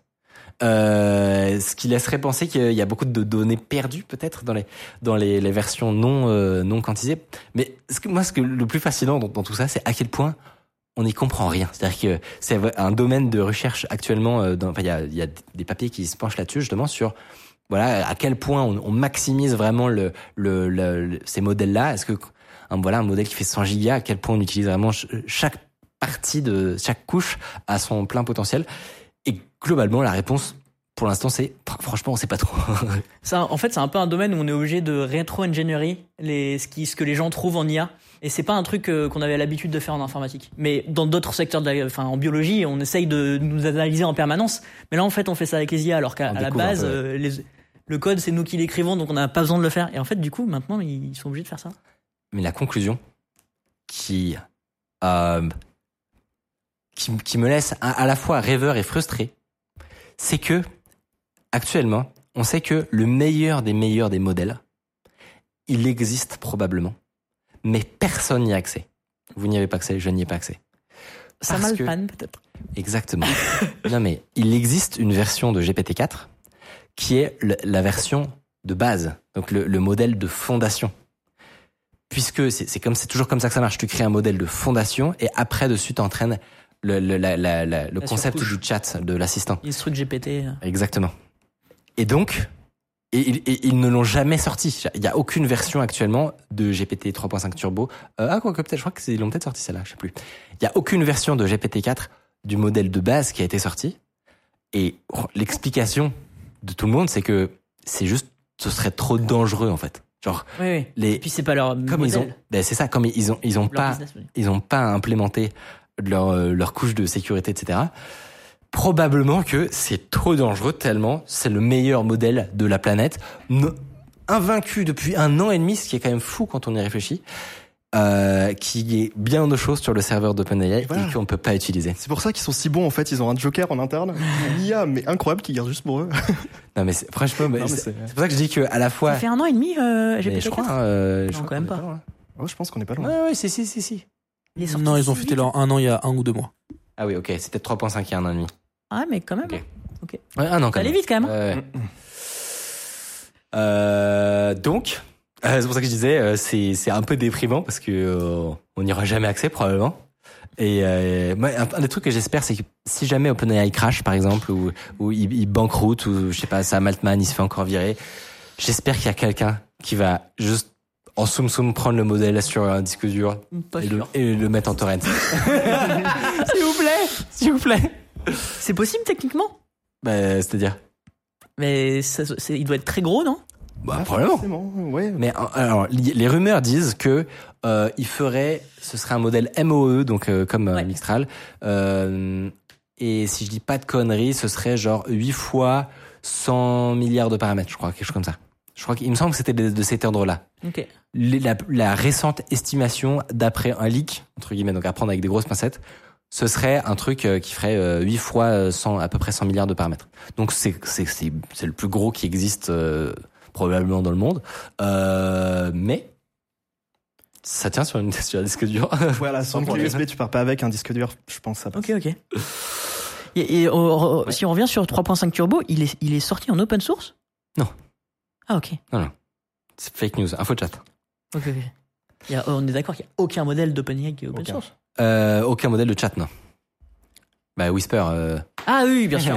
mais ça évolue. Enfin, peut-être pas chez OpenAI, mais typiquement le premier Yama, on y a eu accès parce qu'il a leak, on sait pas trop. Non, non, non, il a- le deuxième mis- maintenant on y a. Non, non, ils l'ont mis en open source, en accès limité. Je crois Euh, que t'avais non, non, accès, mais il fallait être chercheur ou quoi. C'était très très limité. Et Oui, le suivant mais- est vraiment sorti. Ah oui, open source. GPT, on peut pas considérer GPT que c'est 1 un et 2, vrai oui, complètement. Non, non, C'est non. ça que je veux dire. C'est qu'il y a vraiment, c'était, c'était pour une catégorie de gens et Et je pense que eux-mêmes savaient en fait Voilà. que, que ça allait sortir. quel modèle là? Yama, le Ah oui, premier Yama, Yama, oui, Yama oui. pardon, avait un accès très limité. Et le deuxième, ça a été euh, très assumé open source. Ça, ça- Euh, d'ailleurs, euh, ouais. Est-ce que- est-ce que c'était comme tu le dis, euh, ils le savaient et tout, machin, c'était prévu, ou ça a été vraiment une, une grosse boulette et ils ont changé de, ils ont fait, allez, on passe full open source, j'y crois moyen. Moi, j'y crois moyen. Ils sont trop intelligents pour croire que donner accès à un modèle à 2000 personnes ne voulait pas dire le donner accès à la planète entière, en fait. Genre, c'est, Ah, parce que la fuite, c'est direct, c'est- en fait, c'est suite. bah, au- c'est juste qu'il fallait, euh, Ah, je pensais que avant, remplir un formulaire pour, euh, Oui, d'accord. euh, oui, non, d'accord. voilà, Pardon, j'avais pas bien compris. C'était prévu. Sans plus attendre, est-ce que vous voulez faire une petite pause avant la Moi, je suis chaud d'aller aux toilettes. ouais. Minutes, cinq? Comme tu veux. Trois? Moi, ça va très bien. Allez, Ça va, trois. je vais speedrun les toilettes. Euh, eh bien, petite pause et juste après, on vous parle de Mathieu. Est-ce que tu veux utiliser le le sujet? Euh, Il a oublié son sujet. On va parler déjà. On va parler d'une question qui vous taraude depuis depuis des années finalement. Euh, Il y a beaucoup de théories, il y a beaucoup de trucs fumeux, Mais aujourd'hui, on revient avec du neuf, on revient avec des trucs vraiment intéressants. À savoir, est-ce que oui ou non, nos téléphones nous écoutent Salut Si vous appréciez Underscore, vous pouvez nous aider de ouf en mettant 5 étoiles sur Apple Podcast, en mettant une idée d'invité que vous aimeriez qu'on reçoive. Ça permet de faire euh, remonter Underscore, voilà, telle une fusée. En cette troisième partie, nous allons quitter euh, le domaine de l'IA pour parler un petit peu d'un sujet. Moi, je crois que la première fois que je l'ai vu euh, passer, moi, c'était sur la, on en parlait, c'était sur la chaîne de Le Grand JD.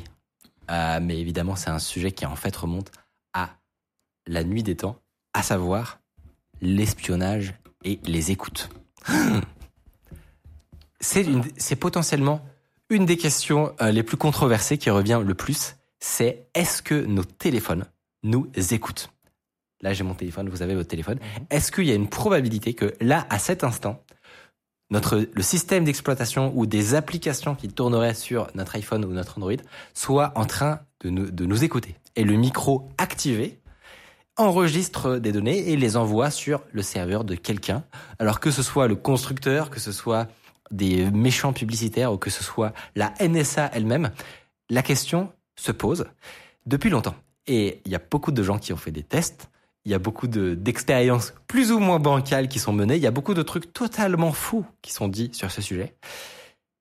Et moi, je pensais avoir tout savoir dessus. Je vais, vous, je vais pas vous mentir, avant qu'on on aborde la question, j'avais l'impression d'avoir une compréhension totale du truc, à savoir, mais non, pas du tout. euh, c'est euh, un truc de fake news, mais c'est juste le tracking qui marche super bien. Et bien en fait, il se trouve que euh, on a découvert des trucs. Enfin, Mathieu, tu vas nous faire découvrir des trucs euh, qui vont peut-être remettre en cause le, mais euh, remettre en cause Nos croyances, enfin nos, certitudes. les certitudes que j'avais sur l'implausibilité du fait d'être écouté non-stop par des devices euh, qu'on posséderait.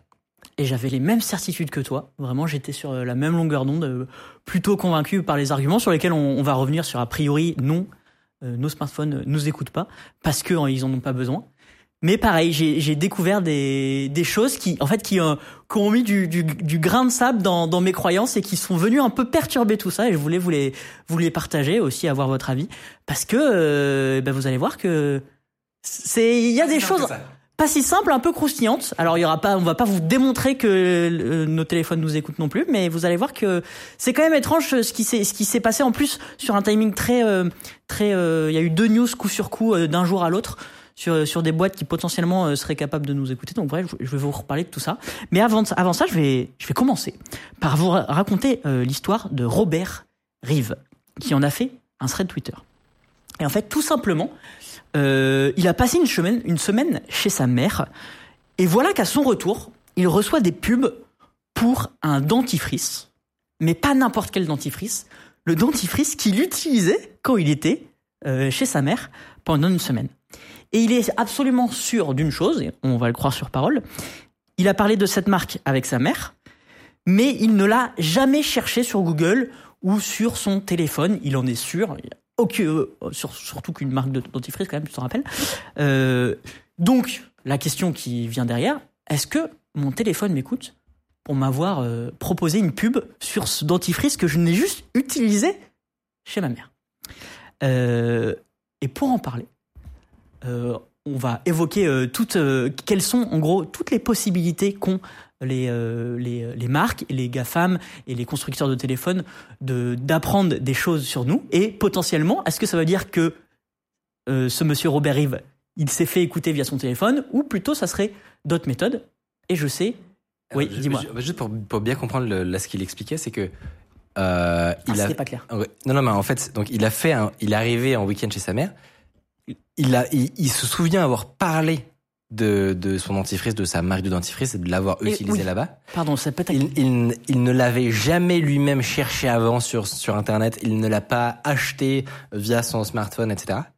Et pourtant, il s'est pris des pubs juste après, c'est ça? C'est ça. Ça, j'avais peut-être oublié une phrase. C'est il en a, il se souvient qu'il en a parlé avec sa mère, mais il n'a jamais fait aucune recherche là-dessus. Juste, il a parlé du dentifrice avec sa mère quand il était en semaine de vacances ou de pas de vacances d'ailleurs, je sais pas, chez sa mère. Et une fois qu'il est revenu chez lui, Et ben, il a eu dans son feed Twitter, d'ailleurs, on voit la, on voit la pub à un moment. Euh, je- je- J'espère que je l'ai mis quelque part. Ouais. Mais en tout cas, ouais, euh, voilà. Et c'est celle-là. Il y a quelqu'un qui l'a retrouvée. Il a dit, ah, j'ai celle-là aussi sur mon compte Twitter. Il fait, c'est celle-là. J'en peux plus de ce dentifrice. Et du coup, il s'est posé la question. En plus, il est un peu dans, le- dans le dans le game de la, de la vie privée, etc. C'est quelqu'un qui travaille dans la tech. Il s'est dit, est-ce que mon téléphone m'écoute? Et Eh, mais avant d'arriver aux conclusions qu'il dit dans le thread, Oui, parce qu'en en fait, du coup, effectivement, euh, on a l'explication un peu simple qui peut faire un peu conspi, c'est évi- évidemment, tu t'es fait écouter, tu t'es fait écouter. Et ben, juste un, truc qui est intéressant de regarder, effectivement, Ré- Rémi, t'as as un, peu fait des, recherches là-dessus, mais c'est avant de de- de- d'explorer cette hypothèse-là, on va le faire, mais la, la question c'est est-ce que ça aurait été possible d'avoir ce niveau-là de compréhension et de connaissance flippant hein, de, de tes sujets pour faire cette, euh, cette suggestion de pub. En gros, est-ce que l'hypothèse, je- ce gars a été écouté euh, à son insu, euh, a une hypothèse concurrente qui serait plausible? Auquel cas, auquel cas euh, normalement, on, on devrait plutôt se fier à celle-là. La réponse? C'est Rémi qui l'a.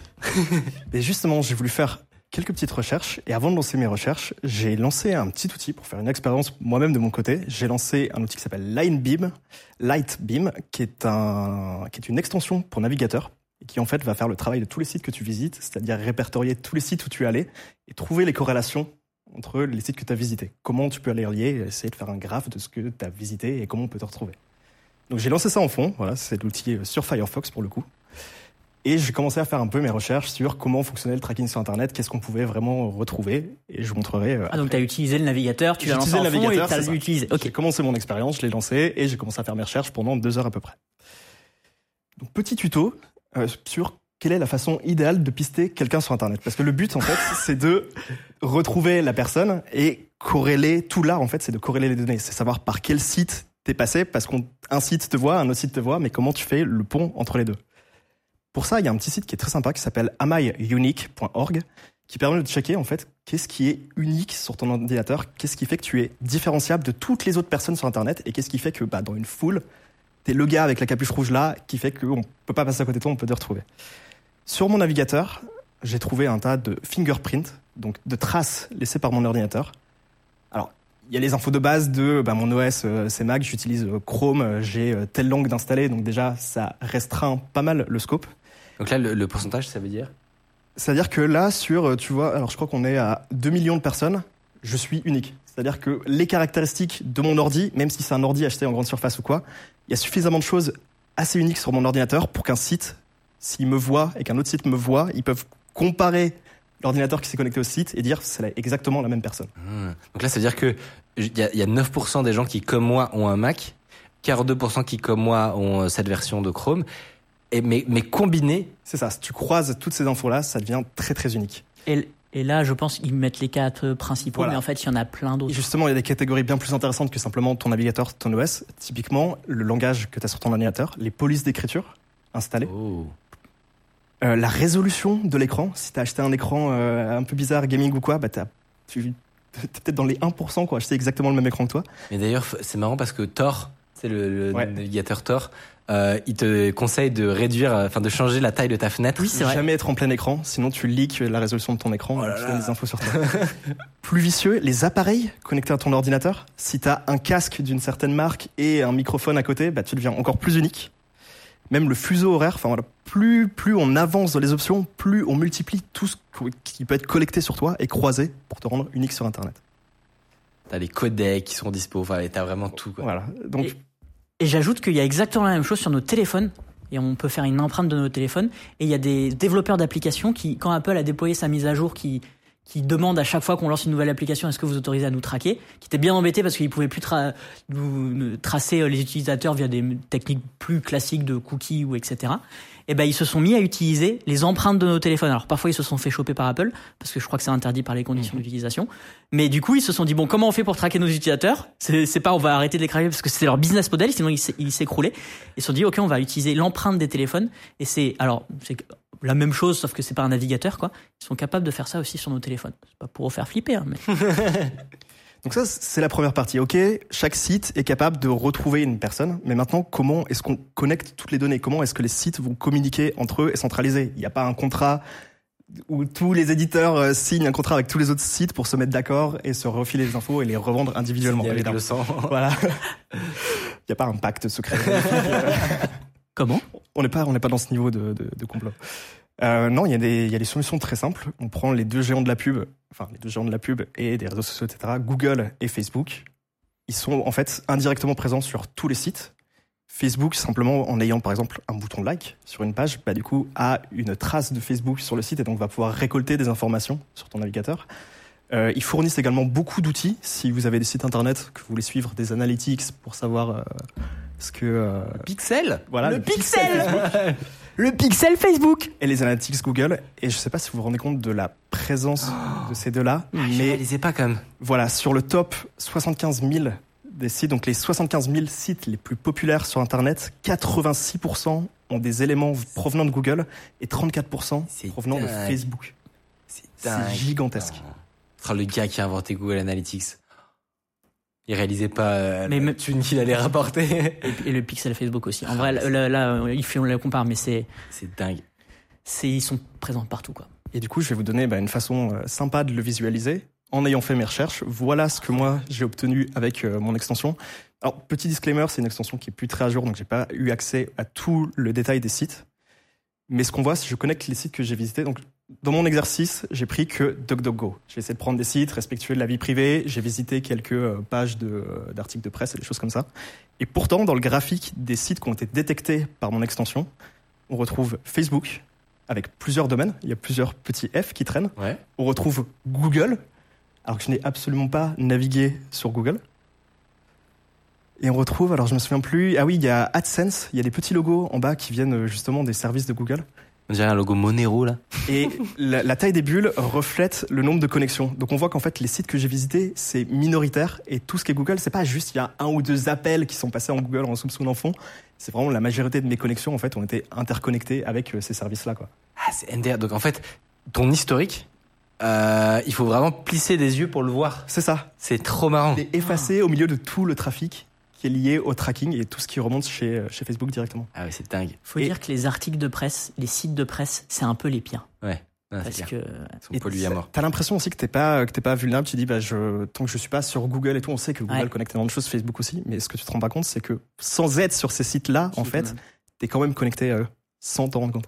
Donc c'est pas seulement ton comportement euh, Ouais. sur les sites normaux, même si tu refuses parfois les cookies, bah t'as quand même plein de choses euh, qui partent à droite à gauche. Et donc ça, c'était le tuto. C'était le tuto sur quelle est la meilleure euh, façon de, de, de récolter des données.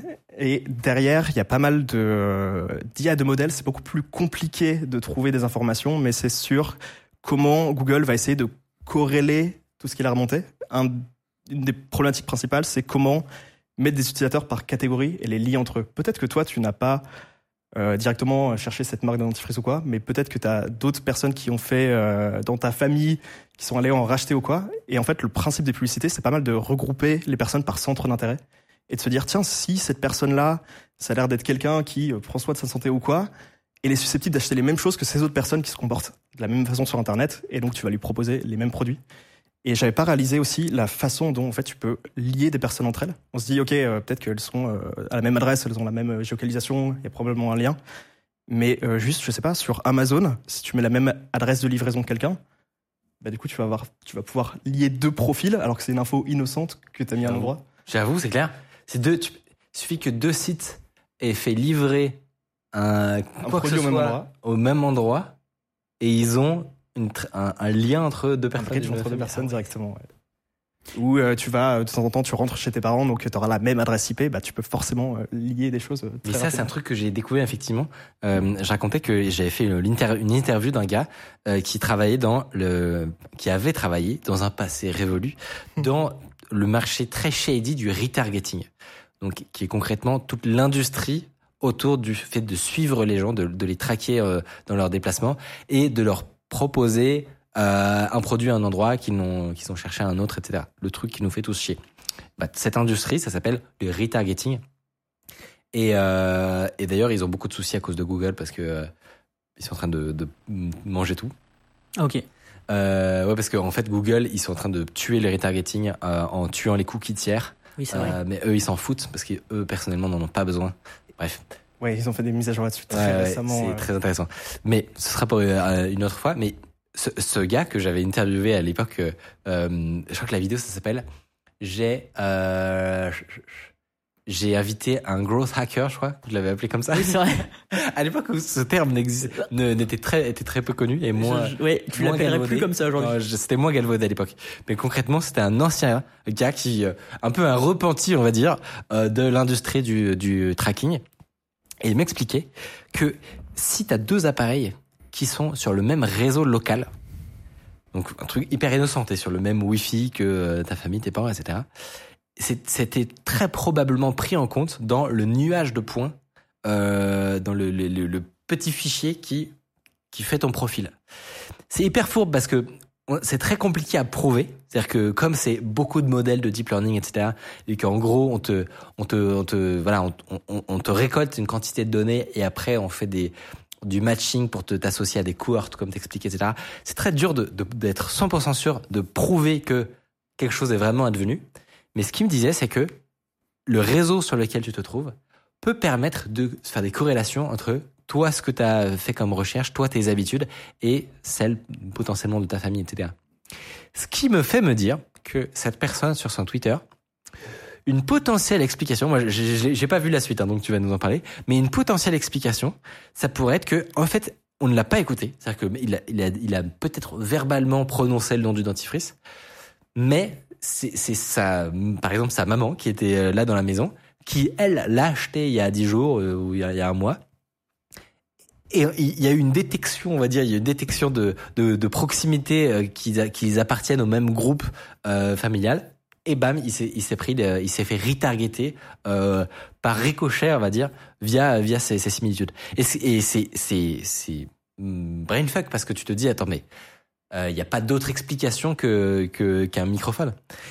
Mais en vrai, quand tu quand tu connais le- les, capacités euh, les ca- capacités de ciblage euh, qu'ont ces géants, eh ben c'est peut-être pas la seule solution vrai. Ben complètement. Il y a, y a d'autres, euh, il y a d'autres euh, façons de faire que d'écouter les gens et qui sont en fait bien plus paradoxalement bien plus probables techniquement qu'ils aient fait et donc c'est ces, c'est ces choses de retargeting et en fait euh, ce Robert Reeve il arrive euh, aux mêmes conclusions que, que vous. C'est-à-dire que euh, euh, en fait euh, lui et sa mère chacun de leur côté sont extrêmement suivis que ce soit par les médias les, les médias sociaux le pixel Facebook l'analytics en a parlé les applications euh, tous les identifiants uniques. Vous parliez moi ça m'a fait quand vous parliez des identifiants uniques ça m'a fait penser quand on donne son mail ou son téléphone à une supérette pour une carte fidélité ça paraît anodin, hein, tu fais une carte fidélité, ça va t'apporter des choses et tout, mais en fait ce numéro et ce mail, c'est des identifiants uniques qui, si quelqu'un euh, achète des données, si une supérette ou, euh, ou Carrefour euh, achète un lot de données publicitaires, eh ben, peut-être que vous êtes dedans, ils font le lien avec votre compte et, en fait ils ont plein d'infos sur vos recherches internet. Donc en fait tout ça va très vite et tu l'as dit, le fait que les groupes, d'ailleurs il y a une enquête qui est absolument passionnante, ça s'appelle The Privacy Project. Je crois que c'est une enquête du New York Times euh, euh, qui en fait euh, prouve par A plus B que on peut suivre des gens grâce aux données internet.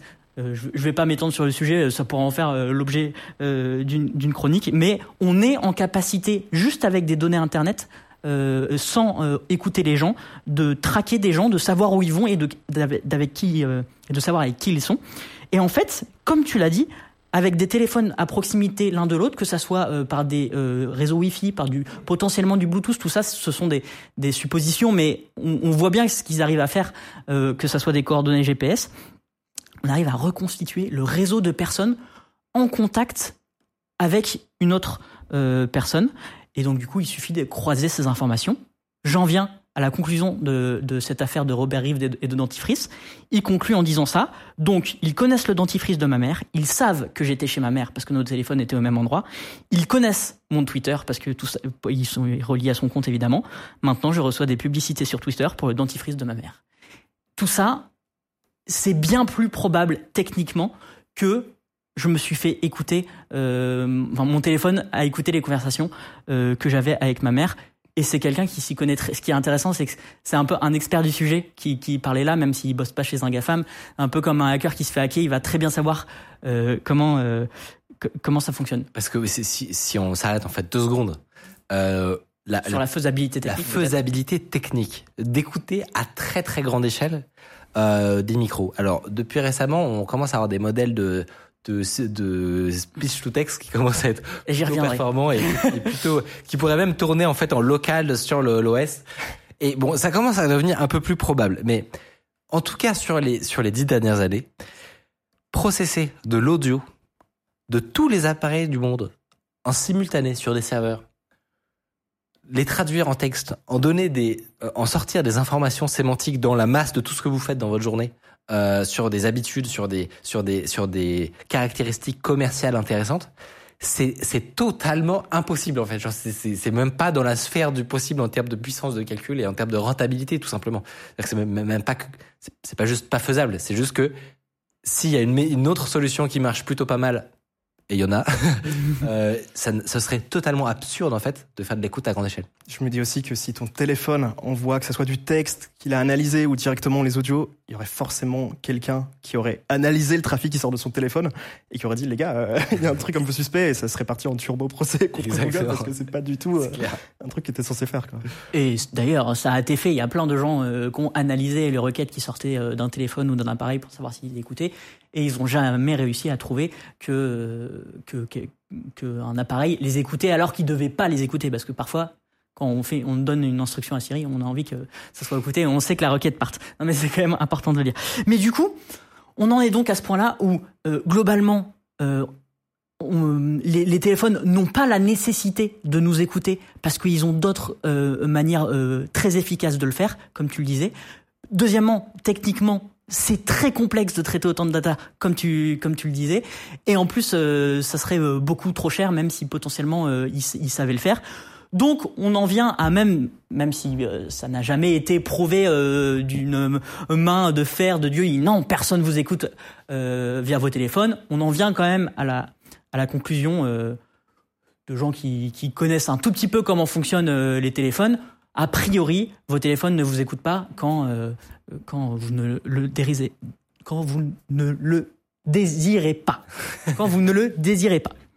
Tout petit euh, aparté, il y, a- eu des bugs avec Tiffany, mais vous inquiétez pas, le C'est chat. quoi les bugs avec Tiffany? Je sais pas, mais euh, il est, il est sur le coup. Euh, je ne peux rien faire. L'ordi de rendu parfois pète les plombs et nous sort les rendus de l'émission d'il y a deux semaines. D'accord. Je n'ai pas d'explication, mais du coup ça fait trois fois que les gens voient Tiffany passer. Et, et Ils du sont en coup, mode, c'est bien la preuve que euh, c'était une rediff. Mais oui Voilà. Bonjour. Je ne peux, je ne sais pas ce qui se passe. Je n'ai rien fait. C'est quoi ce bordel? Et est-ce que c'est grave ou on a les rushs? On a les rushs des les caméras rushs. normalement qui enregistrent. Non mais on dirait que c'est une des caméras. Vous voyez ce que je veux dire? C'est que la caméra sur toi en plan serré, Mickaël. On a une caméra qui est hantée dans le studio. Mais parfois elle revient normale. C'est tellement bizarre. Bon, Profitez de votre petit look J'y de, fus, de lol. Tiffany, ouais. Tiff- Tiffany pirate le live. Ah oui Voilà, Tiffany elle est pas là.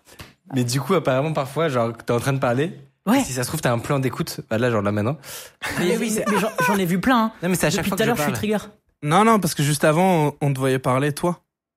Ah, mais t'as le, t'as le même euh, haut. Du Bon, alors coup, on passe en me mode Ouais, doublage. j'ai le même haut. Là, c'est Ah non, non, je là, c'est toi, là.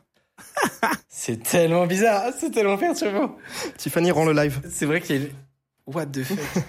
Non mais c'est tellement bizarre. Non, si tu Oh, veux, je- on Tu sais, fait- par contre, j'avais pas retenu, mais je pensais tais. que c'était l'ancien décor. Bref. Je me tais, je me tais. Du coup, j'ai- je, je parle plus. de Oh, voici quand l'émission. même. Donc, je- j'en ai à cette conclusion que, a priori, les téléphones euh, ne, nous, ne nous écoutent pas. Et c'est ce qu'on pensait globalement euh, dans l'équipe. Euh, On est plutôt convaincus par cette version. Jusqu'à il y a quelques semaines, où je suis tombé sur deux articles de journalistes qui ont enquêté, euh, des journalistes de 404 euh, médias. Et ils ont sorti deux articles qui vraiment ont semé la pagaille dans mes croyances et, dans ce que vraiment je, je pensais euh, au plus profond de mon être sur ce sujet. Ils ont euh, fait un article sur une société qui s'appelle CMG. Euh, c'est une société de marketing qui appartient à un très grand groupe, Cox Media Group. Donc c'est un média, euh, c'est un groupe pardon qui ra- rassemble en même temps des médias, en même temps des régies pub et en même temps qui collecte des datas pour pouvoir euh, avoir toute la chaîne de valeur et donc vendre de la publicité à des médias. Et en fait, ils sont tombés sur une page web et, un document. Ils, ils, ils en ont fait un archive parce que depuis, il a été supprimé. Qui disent noir sur blanc, oui, vos téléphones vous écoutent. Mais en fait, ils en font un argument marketing pour leurs clients en mode oui, oui, vos téléphones nous écoutent, nous avons accès à ces datas et nous pouvons vous les vendre. Et euh, ils ont appelé ça le active listening en non marketing. Ils ont même une section sur le document, euh, euh, peut-être qu'on va pouvoir voir. Ils, demandent est-ce que c'est légal? Ils disent oui, c'est tout à fait légal. Vous avez signé des conditions d'utilisation qui nous autorisent à le faire, euh, sur, enfin sur vos, sur vos téléphones. Euh, ils vous, vraiment, c'est un, en fait, c'est un limite un document, Un aveu. un aveu et en fait, ultra vendeur. En fait, c'est- quasiment une, une page de vente. Et euh, dans, dans leur euh, dans, euh, si, on, si on peut revenir sur l'article, euh, en gros, à quoi ça, ça servirait euh, de, de, de nous écouter? Ils prennent des exemples d'utilisation et ils disent, ben voilà, par exemple, le contrat de location de la voiture se, se termine dans un mois. Nous avons euh, besoin d'un nouveau plan de location. Si quelqu'un dit ça, ce, ce groupe CMG est en capacité de, de le savoir et donc du coup D'aller prévenir. d'aller prévenir, de de cibler une pub et d'aller prévenir euh, quelqu'un. Pareil pour, euh, tu vois, il prend l'exemple d'une mini fourgonnette serait parfaite pour nous. Euh, Ils imaginent des conversations. euh, Est-ce que j'ai de la, on va déménager je demain. Est-ce que je vois de la moisissure au plafond? Là, vraiment, je vous cite ce qu'ils ce qu'ils disent dans leur papier. Donc tous les moments où dans ta vie tous les jours tu pourrais émettre des besoins en fait, euh, t'aurais une pub associée euh, Oui. Sauf que c'est très mal écrit. Nous avons besoin d'un meilleur taux hypothécaire. Personne ne dit ça dans la vie. Même si j'ai traduit de l'anglais, mais, mais quand même. Ce qui est encore plus euh, étrange, c'est que euh, CMG a des partenaires, et parmi ces partenaires, il y a Google, Amazon et Microsoft. Et donc, du coup, les journalistes se sont dit, bon, on va aller demander euh, au- au- à ces trois sociétés ce qu'ils en pensent euh, de cet article qui, depuis, a été euh, n'est plus en ligne. C'est disponible sur Web Archive. Microsoft n'a pas commenté. Pourquoi pas? Euh, Google, Google a déclaré depuis des années, Android empêche des applications de collecter des données audio lorsqu'elles ne sont pas utilisées activement. Et chaque fois qu'une application active le microphone d'un appareil, une icône est visible dans la, barre d'état. Sauf qu'en fait, ils n'ont pas vraiment répondu à la question est-ce que euh, vous êtes bien en partenariat, vous fournissez c'est bien des données, ou alors on vous fournit des, données euh, ACMG ils ont, ils ont juste répondu que non, non, mais vous inquiétez pas, il y a une icône euh, sur Android.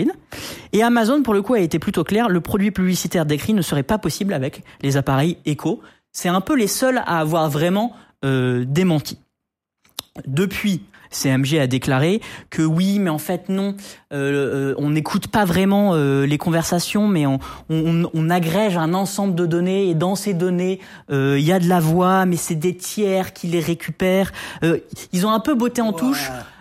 Alors que vraiment dans leur document, il y a vraiment marqué noir sur blanc. Oui, les téléphones vous vous écoutent. Après, ils ont un peu les, pages ont disparu et puis ils ont fait un communiqué pour euh, ils disent les données publicitaires basées sur la voix euh, et d'autres données se collecter par euh, des plateformes et appareils qui ne nous appartiennent pas globalement. Je, paraphrase un peu ce qu'il dit parce que c'est en anglais. Mais tu te dis bon, ok, d'accord, très bien. À ce moment-là, en fait, moi je me suis dit Bon, c'est peut-être un commercial ou un marketeur qui s'est euh, plus anti-pété. Il, il a mis en ligne un nouveau service et euh, c'est un petit peu bidon. Honnêtement, c'est pas la première fois qu'on le voit. On dirait presque un troll en fait. C'est un peu, c'est un peu un tu Vois troll. le- tu vois le, le- moi j'aurais fait cet article Le pavé dans la mare. si je voulais semer un vin de panique sur une surtout qu'il y a, y un terrain ça, ça, ça- fait des années que les gens font des théories en mode Ouais. peut-être qu'on nous écoute et tout. Ouais, c'est ça. et là c'est l'article parfait juste pour foutre le, le. Exactement. Et ce qui est un peu bizarre, c'est la réponse des Microsoft euh, euh, et, et Google, euh, qui, qui est pas. Tu te dis, quand c'est si important, tu déments directement, tout de suite, un peu comme l'a fait Amazon d'ailleurs. Mais bon, honnêtement, j'étais à ce moment-là, j'étais pas vraiment convaincu. Mais en fait, enfin, j'ai, je ne suis pas toujours pas convaincu, mais j'avais. Mon doute émis était, ok, j'ai plutôt confiance en les journalistes de 404 médias, donc quand même j'avais un doute, mais c'était pas très grand. Et en fait, un ou deux jours après, d'ailleurs, je crois que c'est, très rapidement, les mêmes journalistes publient un nouvel article, mais sur une entreprise complètement différente et qui n'a rien à voir avec CMG. Ça s'appelle Minsift. Et ce qui est chouette, c'est que c'est une société complètement antinomique à CMG, c'est-à-dire que c'est une toute petite société. C'est une start-up qui se lance, ils ont aucun lien de base avec un média ou un grand groupe, donc ils, ils récoltent pas déjà des, des, des milliards de données sur les gens. C'est vraiment le, euh, La petite boîte. la, la- la petite boîte. Et eux, pareil, exactement le même truc. ils, ils affirment de but en blanc utiliser les données du microphone des, des smartphones. Mais vraiment, cache quoi. Euh, avec- là, là, je, je cite. Et est-ce que c'est alors je cite, c'est une interview d'un des mecs de de Mindshift dans un podcast qui est vu par 50 personnes. Vraiment, encore aujourd'hui, les vidéos YouTube elles sont dispo et euh, c'est vu par 40 50 personnes. Euh, Est-ce que vous, avez déjà euh, parlé de quelque chose et vu une publicité? Donc là, il, il imagine une conversation. Et est-ce que vous avez déjà parlé de quelque chose dans la rue et vous avez vu une publicité pour ça? Eh ben c'est nous, les gars, qui, qui faisons ça. Nous distribuons la technologie. La technologie existe depuis un certain beau, un certain temps, mais le, mais on a passé le flambeau à une autre entreprise. Un, mec un peu marketing dans sa façon de parler, qui parle bien, et qui dit je vais révolutionner le monde. Si je vous fais le, le profil psychologique euh, de la personne, ça c'est en interview sur le site web. Pareil, même affirmation. Je cite oui, vos appareils vous écoutent avec un smiley. Euh, et à quel but? Pour mieux comprendre le comportement et les intentions du consommateur. Bon, ça c'est toujours euh, la même excuse. Mais, euh, mais globalement, il se targue de, de pouvoir savoir euh, euh, quand quelqu'un euh, est, est sur le marché pour un produit euh, euh, ou pour quelque chose. Par exemple, je sais qu'à un moment, il prend un exemple, il dit si tu dis suffisamment proche de ton téléphone que mon toit fuit, eh ben nous, chez nous, ça crée une opportunité de vente et on va pouvoir créer une publicité Facebook ou Insta derrière. Ça, il l'a dit dans son podcast. Et et d'ailleurs, du coup, les, les, gens de 404 Médias ont, ont contacté Facebook, euh, qui n'a pas souhaité euh, répondre à cette question. Moi, ce qui m'a encore foutu, alors ça, c'est voilà, ils sont passés dans, dans ce podcast-là, euh, exactement. Sur leur page web, il y avait des témoignages de clients. Et parmi les clients, il y avait quand même BMW, Hotel.com, Apartments.com, donc ça je connais pas, et, euh, et euh, des, associations et des entreprises américaines un peu moins connues, euh, Mother Against Drunk Driving, donc j'imagine que quelque chose qui lutte contre euh, l'alcoolisme au volant. Euh, petit bémol quand même, ils étaient clients en tant que, ils étaient cités en tant que clients de cette boîte, Mindshift. Euh, je sais pas comment on dit d'ailleurs, Mind, Mindshift, je pense. Mais on sait pas si c'est parce qu'ils utilisaient ce service-là ou si c'était une autre collecte Une autre de données. Mmh. Donc, enfin, on- voilà, on sait qu'ils sont fourbes. On sait qu'ils bossent avec des gens qui écoutent les téléphones. Beaucoup d'éléments commerciaux un peu. Ouais, et, et ça pour le coup, avec des clients qui peuvent être intéressés par ce genre de données. Hôtel.com, t'es intéressé euh, si tu veux prendre un, un, un hôtel. Ah, Là, c'est plus si des j'allais clients. en vacances au Portugal. Et bam. Et- Exactement. Et donc, et donc ouais, et donc euh, du coup, il, y, a, il y a- il y a ce fameux podcast où vraiment, mais il parle sans aucun filtre. Euh, depuis, les podcasts n'ont pas été supprimés, mais les infos, euh, le site web euh, ont, ont été supprimés. Et euh, globalement, euh, les, les journalistes de 404 Médias, ils ont contacté toutes les entreprises citées, que ça soit dans le podcast ou euh, ou sur euh, ou sur le site web, etc. Toutes les grosses entreprises qu'on connaît, donc euh, les GAFA, mais aussi Hotel.com, etc. Et ils ont eu aucune réponse. Euh, donc, euh, ouais, ils ont eu euh, aucune réponse. Euh, et moi, ce qui me perturbe un tout petit peu, alors c'est déjà, ça fait deux exemples en très peu de temps d'agences marketing. Globalement, c'est ça, hein, c'est des agences marketing qui collectent des données et qui cherchent à, à targeter, à comment on dit en français, à cibler, merci, de la pub. Et moi, je me dis que sur un sujet aussi sensible, quand il y a des journalistes qui te contactent, alors que tu as toujours voulu pour ton business ne jamais dire que tu écoutais les gens, non, je sais pas pourquoi. Moi, je me dis que tu devrais démentir normalement ce genre d'informations. Et ils sont personne, ou alors tout le monde s'est mis d'accord en mode non, on dément rien du tout on, préfère ne, rien dire euh, plutôt euh, que, que démentir. C'en est, est fini pour la, la révélation, mais du coup, moi, euh, ma conclusion, je vois deux possibilités. Soit c'est vraiment des commerciaux qui ne savent vraiment pas ce qu'ils vendent et du coup qui racontent un peu n'importe Ils quoi. ont fait la plus grosse connerie du Ils ont- siècle. là. Ils ont fait la plus grosse connerie du siècle, mais du coup ils l'ont fait deux fois sur a priori deux entreprises qui n'ont rien à voir. Euh, soit, et c'est ce que certains évoquent, euh, les capacités techniques ont évolué depuis, notamment grâce à l'IA. Il y en a qui disent que euh, potentiellement on peut détecter les moins intéressants et, proc- et process uniquement ce que euh, on trouve opportun. Évidemment qu'on va pas euh, tout analyser sur euh, des, des, euh, des milliards d'enregistrements audio, mais potentiellement la capacité technique serait différente qu'il y a quelques années. Et du coup, ça serait entre guillemets devenu possible d'inclure dans des datasets euh, destinés à la publicité, d'inclure des données de voix. Je pense qu'il n'y a aucun monde où c'est généralisé à tous les devices. Ça, évidemment que non, on le saurait.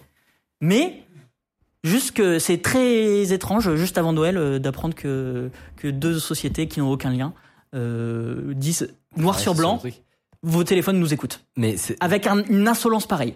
Mais franchement, sur, sur l'aspect technique, euh, je, je, je trouve ça plausible, hein, parce que euh, le, le, depuis, depuis récemment, ce qu'on se disait, c'est que les modèles pour faire de la transformation d'audio en texte directement, en local sur des devices, ils, ils sont en train de devenir vraiment tout petits et très très euh, précis. Et donc euh, actuellement, tu peux avoir des. Donc on parlait de Whisper qui est un des plus connus. Whisper est décliné en plusieurs versions. Donc tu as les, les, les versions larges qui là pour le coup demandent quand même euh, un peu de puissance de calcul, etc. Et c'est décliné en version médium, petit, etc. Et tu prends une version médium ou, ou petite mais spécialisée dans un dans, en anglais par exemple. Et, et, et vraiment ça, ça pèse rien, ça coûte quasiment rien sur le CPU et c'est ultra efficace pour faire de de la trans de la transcription de d'heures euh, complètes d'audio quoi. Complètement local. Et pareil tu peux imaginer les alors si c'est pas le cas peut-être que je vais donner des idées je vais fermer ma gueule mais mais pareil en fait des modèles de de NLP alors que ce soit des euh, des modèles euh, récents de LLM mais mais même d'autres en réalité euh, qui seraient capables de dans cette masse d'informations de toute votre journée de tout ce que vous avez dit aller détecter les passages qui sont intéressants sémantiquement et qui peuvent se rapporter euh, bah, ce qu'on se disait avec une intention d'achat ou euh, ou euh, Ouais, voilà un, Ou un ce- problème. un problème. C'est les deux exemples souvent qui sont pris. Exactement. Et ben, c- c- paradoxalement, cette question euh, et cette question un peu euh, conspi depuis dix ans et, serait peut-être en passe de devenir de moins en moins conspi, car de plus en plus faisable d'un point de vue technique avec les évolutions récentes de l'IA. Et, tu parlais de Whisper, et juste pour euh, euh, bien que tout le monde comprenne, euh, le traitement peut être fait en local et les données peuvent être envoyées comme du texte, pas comme de la voix. Donc, alors, on- n'enverrait pas votre voix euh, à, à ces services-là, mais on enverrait le contenu de votre voix en texte, donc ça, ça reviendrait à se faire écouter. Et ça, euh, si, si un, un modèle, euh, comme tu le disais, est capable de tourner en local, bon, je pense que quand même ça se verrait sur un, un, un téléphone qui est ciblé, que un, whisper entre guillemets tourne. Mais on ne sait pas, dans quelques mois, peut-être que ça se verrait plus trop, ouais. Ouais, il y a peut-être des use cases qui sont pas forcément local. Tu parles euh, à un assistant vocal, ça va être envoyé sur le serveur pour être processé et t'attends que ton LLM te réponde ou quoi, mais euh, bah, t'as envoyé de l'audio et du texte et t'as parlé de trucs à ton assistant. Tu t'es sur une appli euh, où tu te filmes, euh, enfin la TikTok ou quoi, la vidéo elle est partie, elle est processée. Donc même si tu le veux pas, il y a quand même quelques cas Ouais. où t'es écouté, mais c'est volontairement, mais juste C'est vrai. c'est pas forcément ce qu'il y a derrière. Et ça, ça, je trouve ça intéressant quand même d'en parler parce qu'effectivement Ouais. là, on parle du cas où Tu dis pas OK Google. Exactement. Tu dis pas au euh, bip Google, euh, tu te fais pas euh, Pardon. euh, où, où t'as pas conscience d'être écouté. Donc, ça, effectivement, c'est le côté le plus flippant.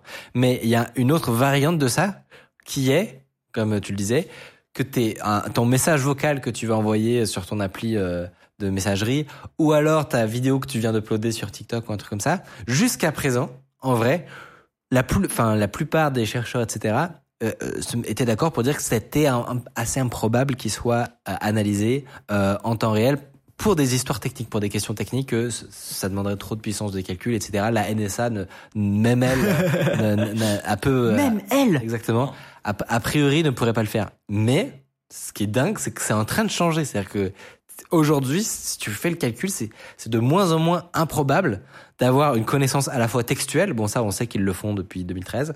Euh, mais bientôt de tout ce qui est audiovisuel, à savoir médias, audio, vidéo. C'est un, un truc dont on ne parle pas du tout dans les récentes euh, évolutions de l'IA, des nouveautés, mais qui est bien réel, à savoir les capacités de surveillance vont être décuplées. Euh, ça, ça vaut pour les, on parlait de vidéos sur TikTok, etc. Ça vaut aussi en termes de vidéosurveillance où euh, j'ai vu des démonstrations de- d'outils de, vidéosurveillance qui étaient un peu archaïques en fait quand on s'imagine la, la vidéosurveillance d'il y a encore quelques années où tu as, un, début de reconnaissance faciale où tu commences à avoir des trucs vraiment sympas quand même euh, en Chine etc ou même de- dans des euh, sur des boîtes de sécurité américaines. Il y a des résultats intéressants mais ce n'est rien à côté de des outils actuels et futurs euh, qui vont intégrer des, notamment des IA de multimodales, donc comme les nouveaux GPT-4, qui peuvent avoir une compréhension super fine de ce qui est en train de se passer dans une vidéo, qu'est-ce qui rentre, qu'est-ce qui sort, ok, machin qui a telle identité euh, vient d'effectuer telle action, il porte tel vêtement, tel sac, euh, il se rend de tel à tel endroit, on imagine qu'il est probablement en train d'aller prendre l'avion. Enfin, Bah, il y a des applications avoir qui, pardon, il y a des applications qui tu lui montres un vêtement et tu peux lui dire euh, avec quoi euh, tu me conseilles de porter ça. Alors c'est trop bien, mais ça te donne une- un nombre d'informations sur toi. Je rebondissais, pardon, mais c'est clair. mais là-dessus. Et Tout, en gros, bah, bah, tout ça pour dire que et si vous trouvez ça encore euh, un, genre, si vous trouvez ça encore un peu ridicule de se poser des questions sur la surveillance de masse, etc., et que vous êtes en mode, mais non, mais ça, c'est encore des, des petits rigolos de, de lanceurs d'alerte ou de trucs comme ça qui, qui s'inquiètent de ça. En fait, on s'en fout complètement. Euh, c'est pas le cas. c'est vraiment pas le cas. Les, prochaines années vont être très, très étranges, surtout si on ne fait rien. On, Et en- parle- on parlait des optis euh, qui sont possibles, même les téléphones évoluent et de plus en plus dans les CPU de ton téléphone, tu as des parties qui sont optimisées pour les IA, etc., qui fait que tu consommes moins, tu peux faire tourner des modèles plus lourds. Donc, euh, ah, c'est sûr qu'on des aura des petites LLM briques. qui vont tourner sur nos téléphones. Ouais. Et, et, euh, moi, je, me- je me souviens du, du, il y a déjà quelques années où on pouvait aller sur le dashboard Google. Je pense que c'est toujours le cas. Et on avait les enregistrements des euh, quand on prononce le, le, le fameux mot. Mais rien que ça, c'est- c'est- c'était euh, un peu flippant de savoir que sur sur votre compte Google, sur les serveurs de Google, il y a toutes vos voix quand vous, donnez euh, une action. Et en fait, le plus probable, c'est que euh, de plus en plus, le, chercheur, le fameux Robert Reeve euh, disait dans son tweet, on a lâché sur la vie privée, on, a, lâché le combat, et qu'en fait, euh, on va nous écouter avec nos semi-consentement, donc c'est-à-dire avec des, des conditions d'utilisation qu'on va de plus en plus accepter, qui on, on va de plus en plus rogner, sans jamais trop franchir la ligne de on vous écoute sans que vous le sachiez jamais, parce que ça, je pense que c'est beaucoup trop impopulaire. Sans doute qu'il y en a qui vont faire une bêtise et qui potentiellement vont être condamnés, hein, mais, mais euh, potentiellement c'est c'est c'est deux entreprises. Mais par contre, la frontière euh, de euh, on, on- se fait écouter avec notre semi-accord et c'est vraiment utilisé pour des pubs. Ça, je pense que euh, c'est ce que m'a fait réaliser ces, ces deux articles. C'est que c'est C'est une chose, c'est bien ça, c'est très très proche. Hautement probable. Euh, imagine le truc où tu, tu viens de, poser, de poster ton TikTok. Un peu plus tard, tu reçois un petit mail ou une petite pub en mode. On, dit, on dirait que votre pull est un peu usé là. Euh, vous voulez pas en acheter un autre? Non mais c'est sûr, mais évidemment qu'on va avoir des trucs comme ça. Ou euh, ça, ça va pas être ça, ça va pas être vous voulez pas en acheter un autre, ça va être hop petite pub affichée sur Amazon d'un pull bizarrement qui ressemble pas mal. Clair. Ça va être ça. Et du coup, toi tu te dis pas je me suis fait avoir. Ouais, c'est ça. Tu te dis faudrait que je le change. Ou alors, vous avez pris un peu de poids quand même. Oh, ça. Mais évidemment. Depuis un an, on a remarqué que vous, sur TikTok, là, vous avez, Ouais. pris, vous avez pris un peu des joues, non? Les fêtes hein. Les Ouais. fêtes ils euh, Un petit régime quand même, un petit... Oh, putain. Ouf Ça donne des frissons. Je, je voulais rebondir sur un truc qui est venu dans le chat et qui est un argument classique. Les gens demandent justement le fameux bip Google. Comment est-ce que ça fonctionne? Puisque si tu veux le déclencher n'importe quand, il faut aussi que ton téléphone fonctionne en permanence. C'est vrai. Pour expliquer Oui celui-là, oui. le principe en fait, c'est que tu as des, des façons, enfin, des modèles très légers qui tournent sur ton téléphone et uniquement sur ton téléphone qui vont essayer de détecter ce fameux mot-clé. Et c'est seulement quand il pense que tu as dit ça qu'il va commencer à effectivement enregistrer et envoyer à Google pas avant. Et d'ailleurs, la détection est pas parfaite, ce qui fait que ce que tu disais sur le ouais. site, parfois, bah, donc sur Google, tu peux avoir tous les enregistrements de, des commandes que tu aurais envoyées. Et parfois, t'en as qui ne sont pas des commandes que tu as envoyées Ouais. parce que ton téléphone t'as a pensé que tu as dit le mot-clé et juste à une conversation qui n'a rien à faire là Ouais. et qui est partie toute seule. Et c'est à partir le moment où j'ai découvert cette page, euh, c'était il y a quelques années et tout, j'ai désactivé le, Le fameux mot-clé. le fameux mot-clé euh, à, à la voix. On, on- tu peux le décider de l'activer juste en appuyant euh, soit sur un bouton physique, soit sur un. Bref. un- Mais c'est ça, c'est la même polémique qu'il y avait eu sur l'appli photo de l'iPhone. Euh, C'était quoi ça? Ou chez vous. Sur l'analyse des contenus? Non, mais sur le fait que tu sais, quand tu prends une photo sur iPhone, en fait, ça prend une vidéo. Ah oui. Ah, des instants. Mais c'est une vidéo genre des deux secondes d'avant et des deux secondes Ah oui, d'après. Coup, Le live photo. Du coup, t'avais des gens qui étaient en mode Attends, mais quoi? Mais ça veut dire qu'on ils, ils nous suivent, ils nous regardent tout le temps. C'est c'est ça l'explication. Et, euh, et comme tu l'as dit, c'est vraiment juste euh, le concept du buffer finalement. Enfin, c'est c'est vraiment juste ça. Ouais, mais je peux comprendre que ça fait flipper. Ouais, non, mais je, suis- je suis d'accord que euh, si tu te, si effectivement tu, tu sais pas trop comment ça marche, euh, tu peux te faire effrayer. Mais vraiment, c'est juste qu'il y a deux secondes constantes de vidéos qui, qui sont gardées, euh, un peu comme un replay à la télé en fait. C'est vraiment le même concept. C'est Mais- en fait, 30 ce qui est différent avec le-. Ce qui est différent avec le, le Google, c'est que il pouvait mal détecter. Oui, oui. non, Et du coup, tu avais des enregistrements qui se retrouvaient euh, pas dans ton buffer, mais bien sur ton compte Google. Alors que sur la photo, a priori, si tu cliques pas sur le, la photo, ton buffer, il, il est pas utilisé. quoi. sais pas si c'est clair ce que je raconte. mais, euh, mais voilà. Muy bien. Eh bien, euh, j'espère qu'en tout cas vous y voyez un petit peu plus clair. Euh, moi, j'ai- franchement, c'est c'est c'est blog post. Tu m'aurais, enfin, ça aurait été publié sur un contrôle, un truc comme ça, ça m'aurait, je- ça m'aurait pas étonné quoi. Mais le, j'ai toujours un peu de mal à y croire en fait. Mais pareil, mais, mais tu vois, le, le, le, le podcast là où il y a 50 vues, il y a réel- réellement 50 vues, le journaliste il a retrouvé ça quoi. Et, et la discussion, elle est lunaire quoi. Alors, euh, je comprends pourquoi ça a 50 vues, hein, mais, mais non, en plus c'est bien produit et tout. Mais tu te dis, en fait, il, il a vu ça en ligne et il a retrouvé des quelques jours après euh, le podcast et tout c'est machin. fascinant. Enfin, c'est suppose- c'est fascinant. Bravo à eux en vrai. Et je, et je veux, je- moi j'attends de. En fait, ils ont, ont fait une petite série. Du coup, j'attends de voir euh, un peu le, le fin mot de l'histoire. Je suppose que ces boîtes-là ont pas spécialement communiqué sur. euh, Enfin, ils ont fait du marketing sur le produit qui existerait, mais pas du tout sur la solution qu'il y a derrière. Ils ont Non. pas, pas du tout Bah non non. Bah, c'est c'est le c'est le c'est le problème. enfin, ils ont communiqué dessus, mais euh, Ils ont pas essayé de glisser des mots, des mots clés, une petite piste ou tout. Non, c'est vraiment. euh, non, un à truc part euh, citer des partenaires avec qui ils travaillaient et euh, Ok. et globalement, c'est ils disaient on rassemble toutes les données sur des sur des, des choses qu'on propose à nos clients et il se trouve que maintenant, en plus des données que vous avez l'habitude, il faut prendre en compte la voix, c'est l'avenir quoi. J'ai j'ai une info de chat qui, attention à prendre avec des giga pincettes, mais je la trouve fascinante. C'est un père de famille a été banni de Google car il avait pris en photo ses enfants dans le bain nu et les serveurs ont cru que c'était des images pédocriminelles. What? Euh... Genre la backup sur Drive qui. Alors je sais pas si c'est sur Dra- ah, mais, mais moi ça m'étonnerait pas parce que je sais, j'avais fait des recherches pour euh, une- la vidéo sur les disques durs où j'avais parlé un peu de forensique Euh, et je sais qu'il existe des projets, enfin des pas mal de projets de détection. Ah oui. D'accord. Bon bah c'est de New York Times a priori, on a des chances de croire que c'est vrai. Euh, on avait parlé justement de ces systèmes qui euh, qui euh, sont utilisés pour euh, faire des scans de librairies photo Ouais. Euh, et, et pour vérifier, ils comparent ça avec des bases de données connues des services de police etc.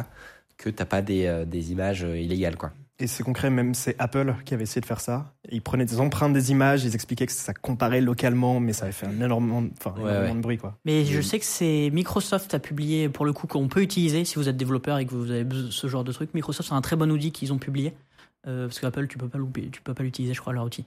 Et, euh, et ils avaient documenté, c'était super intéressant. Ils expliquaient euh, comment ils faisaient justement. Euh, J'ai oublié le nom, mais je me demande si on en a pas déjà parlé de ça. Ah, De- si, de si, cet outil de- la, Euh, dans la vidéo en question ouais. Euh, Mais c'était sur Underscore ou c'était sur C'est euh, photo DNA. Ah merci. Et on en a parlé euh, quand on a fait la vidéo sur les disques durs. exact. Ouais, mais ok. Non, c'était pas dans le score. Parce que j'ai l'impression de moi d'en avoir parlé, mais ah parce qu'on avait dû en parler. Bref, ok. C'est ça. euh, oui, mais je pense que c'est peut-être dans. Il y a une interview de toi à la fin. C'est peut-être ça. Je sais plus. Bon, bref.